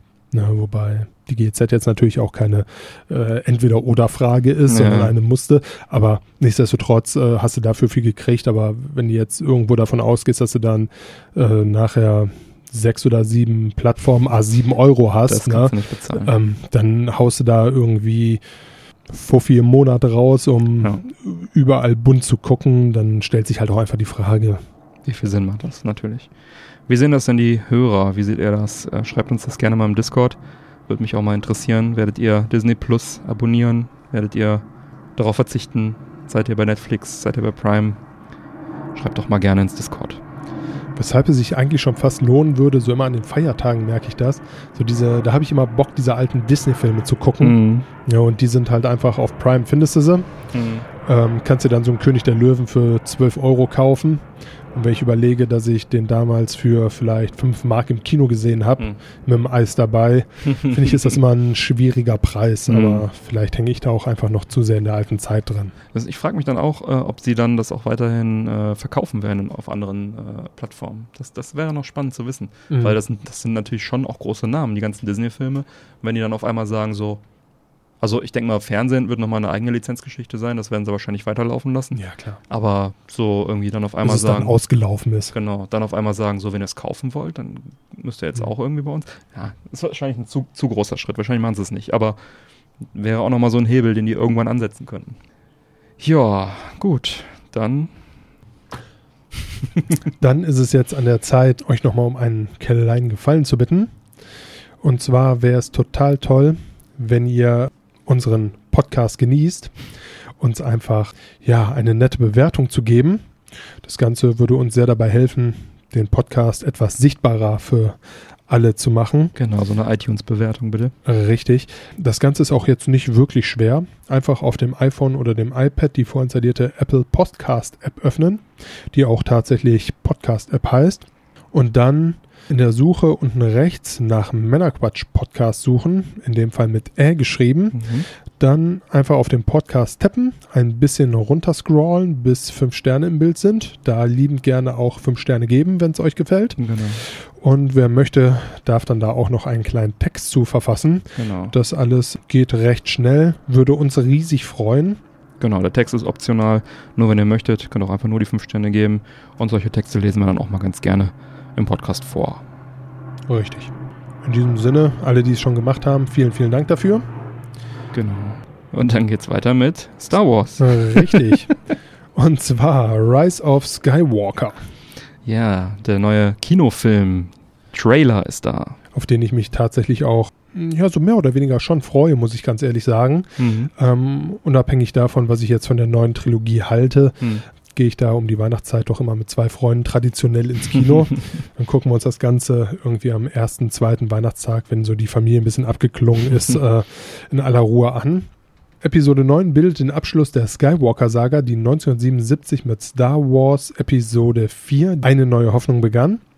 Wenn man sich den Trailer ansieht, sieht man da schon viele sehr spannende kleine Fakten dazu. Zum Beispiel sieht man, Ray hat das Lichtschwert von Luke Skywalker repariert. Mhm. Kylo Ren repariert seinen zerstörten Helm. Das Ganze lässt ja so ein bisschen in die Richtung äh, erahnen, dass er sich dann doch eher für die dunkle Seite entscheidet, Mhm. Dann auch voll entscheidet. auch voll entscheidet. Lando Calrissian, wieder gespielt von Billy D. Williams, fliegt wieder den Millennium Falcon und auch die am 24.12.16 verstorbene Carrie Fisher bekommt ihren Abschied. Hierzu wurde, wie angekündigt, nicht verwendetes Material aus Episode 8 verwendet. Mhm. Und äh, zu guter Letzt die Lache von einem alten Feind lässt darauf schließen, dass es ein Wiedersehen mit dem Imperator Palpatine geben wird. Ich würde sagen, schaut euch den Trailer einfach mal an. Viel Spaß beim Gucken. Mhm. Gebt doch einfach mal Bescheid, was ihr von dem neuen Trailer und der neuen Star Wars Saga haltet. Ja, zum Palpatine wollte ich noch sagen, ich hatte auch da mir so ein Panel angeschaut, Star Wars Celebration. Da haben sie den Trailer gezeigt. Und dann ist der Schauspieler, der den äh, Imperator gespielt hat, am Ende des Trailers stand er live auf der Bühne. Also war dunkel, Trailer wurde gezeigt. Und da stand auf einmal dann der, der Schauspieler auf der Bühne, ne? Und hat dann in äh, seiner Imperatorstimme gesagt: Play it again. und dann haben sie nochmal äh, noch mal gespielt und alle waren aus dem Häuschen. Aber der selber hat äh, in einem Interview wohl auch in demselben Panel oder an demselben Tag nochmal äh, gesagt, dass Palpatine wohl definitiv tot sei.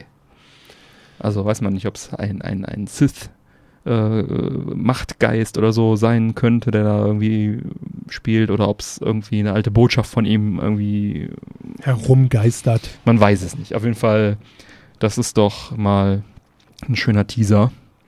Und ja, ich freue mich auch drauf, denn dann wird ja wirklich, wie du sagtest, die Skywalker-Saga abgeschlossen. Das ist dann echt mal mit neun Filmen über 40 Jahre. Das ist ja wirklich dann schon echter, echter Epos. Absolut. Ja. Auch schön, dass J.J. Abrams das Ganze zu Ende führt, denn Ryan Johnson hat ja mit Episode 8 ziemlich viel Kritik geerntet. Und der dreht ja dann seine neue Trilogie im Anschluss, die nichts mehr mit der Skywalker-Saga zu tun hat. Ist noch nicht klar, was da genau Thema sein wird, aber der dreht eine neue Filmtrilogie. Es gibt erste Gerüchte, dass es eventuell irgendwas Richtung Old Republic sein könnte, aber das muss, das muss sich nicht auf die Filmtrilogie beziehen. Es gab da Gerüchte, dass dieses Thema bei Disney im Gespräch ist. Kann auch eine Serie sein oder so. Ja. Neuer Star Wars-Film. Neuer Star Wars-Film. Den nehmen wir auf jeden Fall mit. Trailer verlinken wir, hast du schon gesagt, in den Show Notes. Dann sind wir schon im Bereich Picks. Hast du einen Pick diese Woche, Mike? Nein, aber vielleicht nächste. Sehr gut. Dann picke ich mal, wie in der Pre-Show schon angekündigt, das Spiel, was ich mir im Spring Sale für die Xbox One gekauft habe, nämlich Jurassic Park Evolution. Da gab es, wie gesagt, den guten Deal für 20 Euro. Zwar dann leider nur digital, aber für das Geld habe ich es dann mal gekauft, habe ich schon länger auf dem Zettel das Spiel. Ist halt ein Parkbilder, Wirtschaftssimulation. Man baut sich einen schönen Dino-Park. Ne? Ziel ist es, auf fünf Inseln seinen eigenen Dino-Park aufzubauen. Und man erledigt die ganze Zeit Missionen äh, für Wissenschaft, Unterhaltung und Sicherheit und schaltet dann nach und nach immer mehr Gebäude und Dinos und Upgrades und so weiter frei. Dann gibt es Stürme, Krankheiten, Sabotage und andere Unwegsamkeiten, die einem dann ein bisschen das Leben schwer machen. Für eine gute Parkbewertung ist es halt auch wichtig, die Besucher dann noch zufriedenzustellen und die Dinos. Ne? Die Dinos wollen gewisse Anzahl an Bäumchen da stehen haben, die Besucher wollen gerne irgendwie Shops haben und Sicherheit und, ne? und so weiter und so weiter.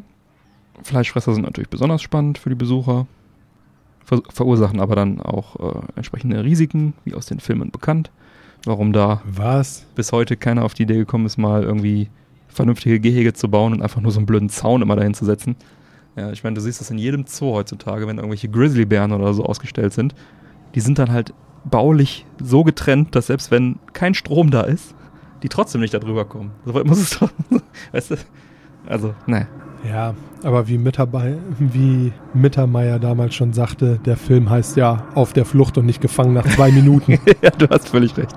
Aber das ist auf jeden Fall so ein Plothole, der mir seit dem ersten Film nicht äh, begreiflich wird. Trotzdem mag ich die Filme sehr. Ja, das haben wir noch. Ja, dann haben wir natürlich Statistiken, die dann äh, Hinweise auf aktuelle Mängel geben, in welchen Shops die Preise zu erhöhen sind, mehr Personal eingesetzt werden muss und so weiter. Und äh, ganz nett ist auch, dass man die Ranger, Jeeps und die Helikopter selber steuern kann. Man kann da so rumfahren, Tiere von oben betäuben, abknallen, einsammeln, fotografieren und so weiter. Und auch ganz schön, dass man irgendwann dann die äh, Isla Nubla freischaltet, also die Hauptinsel aus dem ersten Film und aus dem Jurassic World Film. Und da darf man dann ohne Budget-Limitierung einfach einen Park bauen, also einfach bauen. Das ist auch eine schöne Sache. Und ich habe jetzt so circa 30 Stunden in dem Spiel drin. Das werden auch noch mehr. Und das ist einfach genau das, was ich erwartet hatte. Macht mir einfach eine Menge Spaß. Schön im Park bauen und Dinos einsperren und schöne Bewertungen abkassieren da und äh, das am Laufen halten. Das macht echt mega Spaß. Es gibt auch viele DLCs dafür. Die habe ich mir momentan noch gespart. Äh, kann aber sein, dass ich das dann noch irgendwann nachkaufe. Das sind hauptsächlich irgendwie neue Stories, neue Missionen, neue Dinos. Aber aktuell freue ich mich erstmal darauf, das Spiel weiterzuspielen und äh, ja, klare Empfehlung von mir. Wenn ihr das günstig bekommt, euch die Thematik interessiert, schaut mal rein. Gute angelegte 20 Auf jeden Euro, Fall. sagtest du, ne? Mit die besten äh, in den letzten Monaten, würde ich sagen. Doch. Sehr schönes Ding. Ja, dann stellt sich mir doch erstmal die Frage, Mike, wie schmeckt uns denn heute unser Genussmittel, der San Pellegrino Orangen Ich finde sie lecker. Ich finde sie lecker. Sie ist nicht süß. Sie ist sehr erfrischend, was äh, hier viel so Zucker haben wir denn? bestimmt viel, aber sie schmeckt zumindest nicht süß. Das geht eigentlich. 7,8 Prozent. 7,8 Gramm auf 100. Ist okay. Ja, also ich äh, muss ganz ehrlich sagen, da schmeckt man, dass er halt aus dem Süden kommt. Hm. Ne, da bieten sich so richtig zuckerhaltige Getränke ja einfach nicht an, da hat man keinen Bock drauf. Mhm. Und so schmeckt sie halt auch einfach. Ja. Was mir daran sehr gut gefällt, ist tatsächlich, ähm, dass sie diese Zitrusnote drin hat. Also es ist halt eine Orangenlimo, aber es schmeckt nicht so, so süßlich, sondern eher so ein bisschen säuerlich. Das mag ich. Ähm, ist also eine Kohlensäure, mag ich auch immer gerne. Ne? So irgendwie mag ich auch zum Beispiel Eistee mit Kohlensäure lieber als ohne. Echt ein schönes Ding. Ich hoffe, du hast dafür nicht unendlich viel Geld bezahlt, aber ist schon lecker. Ich glaube, so richtig günstig war sie jetzt auch nicht, aber Mhm. alles im Bereich des Verträglichen. Unser Hinweis, den wir am Anfang vergessen haben, ist auch keine bezahlte Werbung. Wir haben es selbst gekauft. Mike hat selbst bezahlt, Ja. wie läuft. Sehr gut. Ja, und die Zigarre macht natürlich auch eine gute Figur, ist ja die altbekannte. Die hat der Björn in dem. Fall bezahlt. Genau, die ich Schmeckt aber auch gut. beigesteuert. Gute Don Marco Nicaragua von John Ellsbury. Auch eine feine Sache. Ja, dann würde ich sagen, Schreiten wir zum Ende. Schreite ich mal zur Abmoderation. Alle Unterstützer bleiben nach dem Outro noch dran, bekommen dann noch die Postshow mit ein paar Bonusmeldungen und ein bisschen Geplauder. Bis gleich, sage ich. Und alle anderen verabschiede ich mit den Worten neue reguläre Folgen Männerquatsch erscheinen jeden ersten und dritten Montag im Monat. Damit du keine Folge mehr verpasst, abonniere uns doch gerne. Die Infos zum Abonnieren sowie alle Links zur Sendung findest du auf unserer Webseite www.männerquatsch.de mit AE geschrieben. Erfahre auf unserer Webseite im Bereich Support Us, wie du uns am effektivsten unterstützen kannst. Wir laden dich ein, dort zu schauen, was du für uns tun möchtest. Nutze zum Beispiel für deine Amazon-Einkäufe unser Amazon-Suchfeld auf der Männerquatsch-Seite direkt. Wenn man sie öffnet, oben recht prominent vor einem Einkauf einfach da draufklicken, dann öffnet sich ganz normal auf dem Handy oder auf dem Rechner die Webseite von Amazon. Ihr könnt normal shoppen und wir bekommen dann einen klitzekleinen Prozentsatz davon ab. Man muss allerdings den Adblocker deaktivieren, damit man das Feld sieht.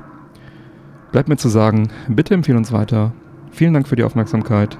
Auf Wiederhören und bis bald. Bis bald. Ciao.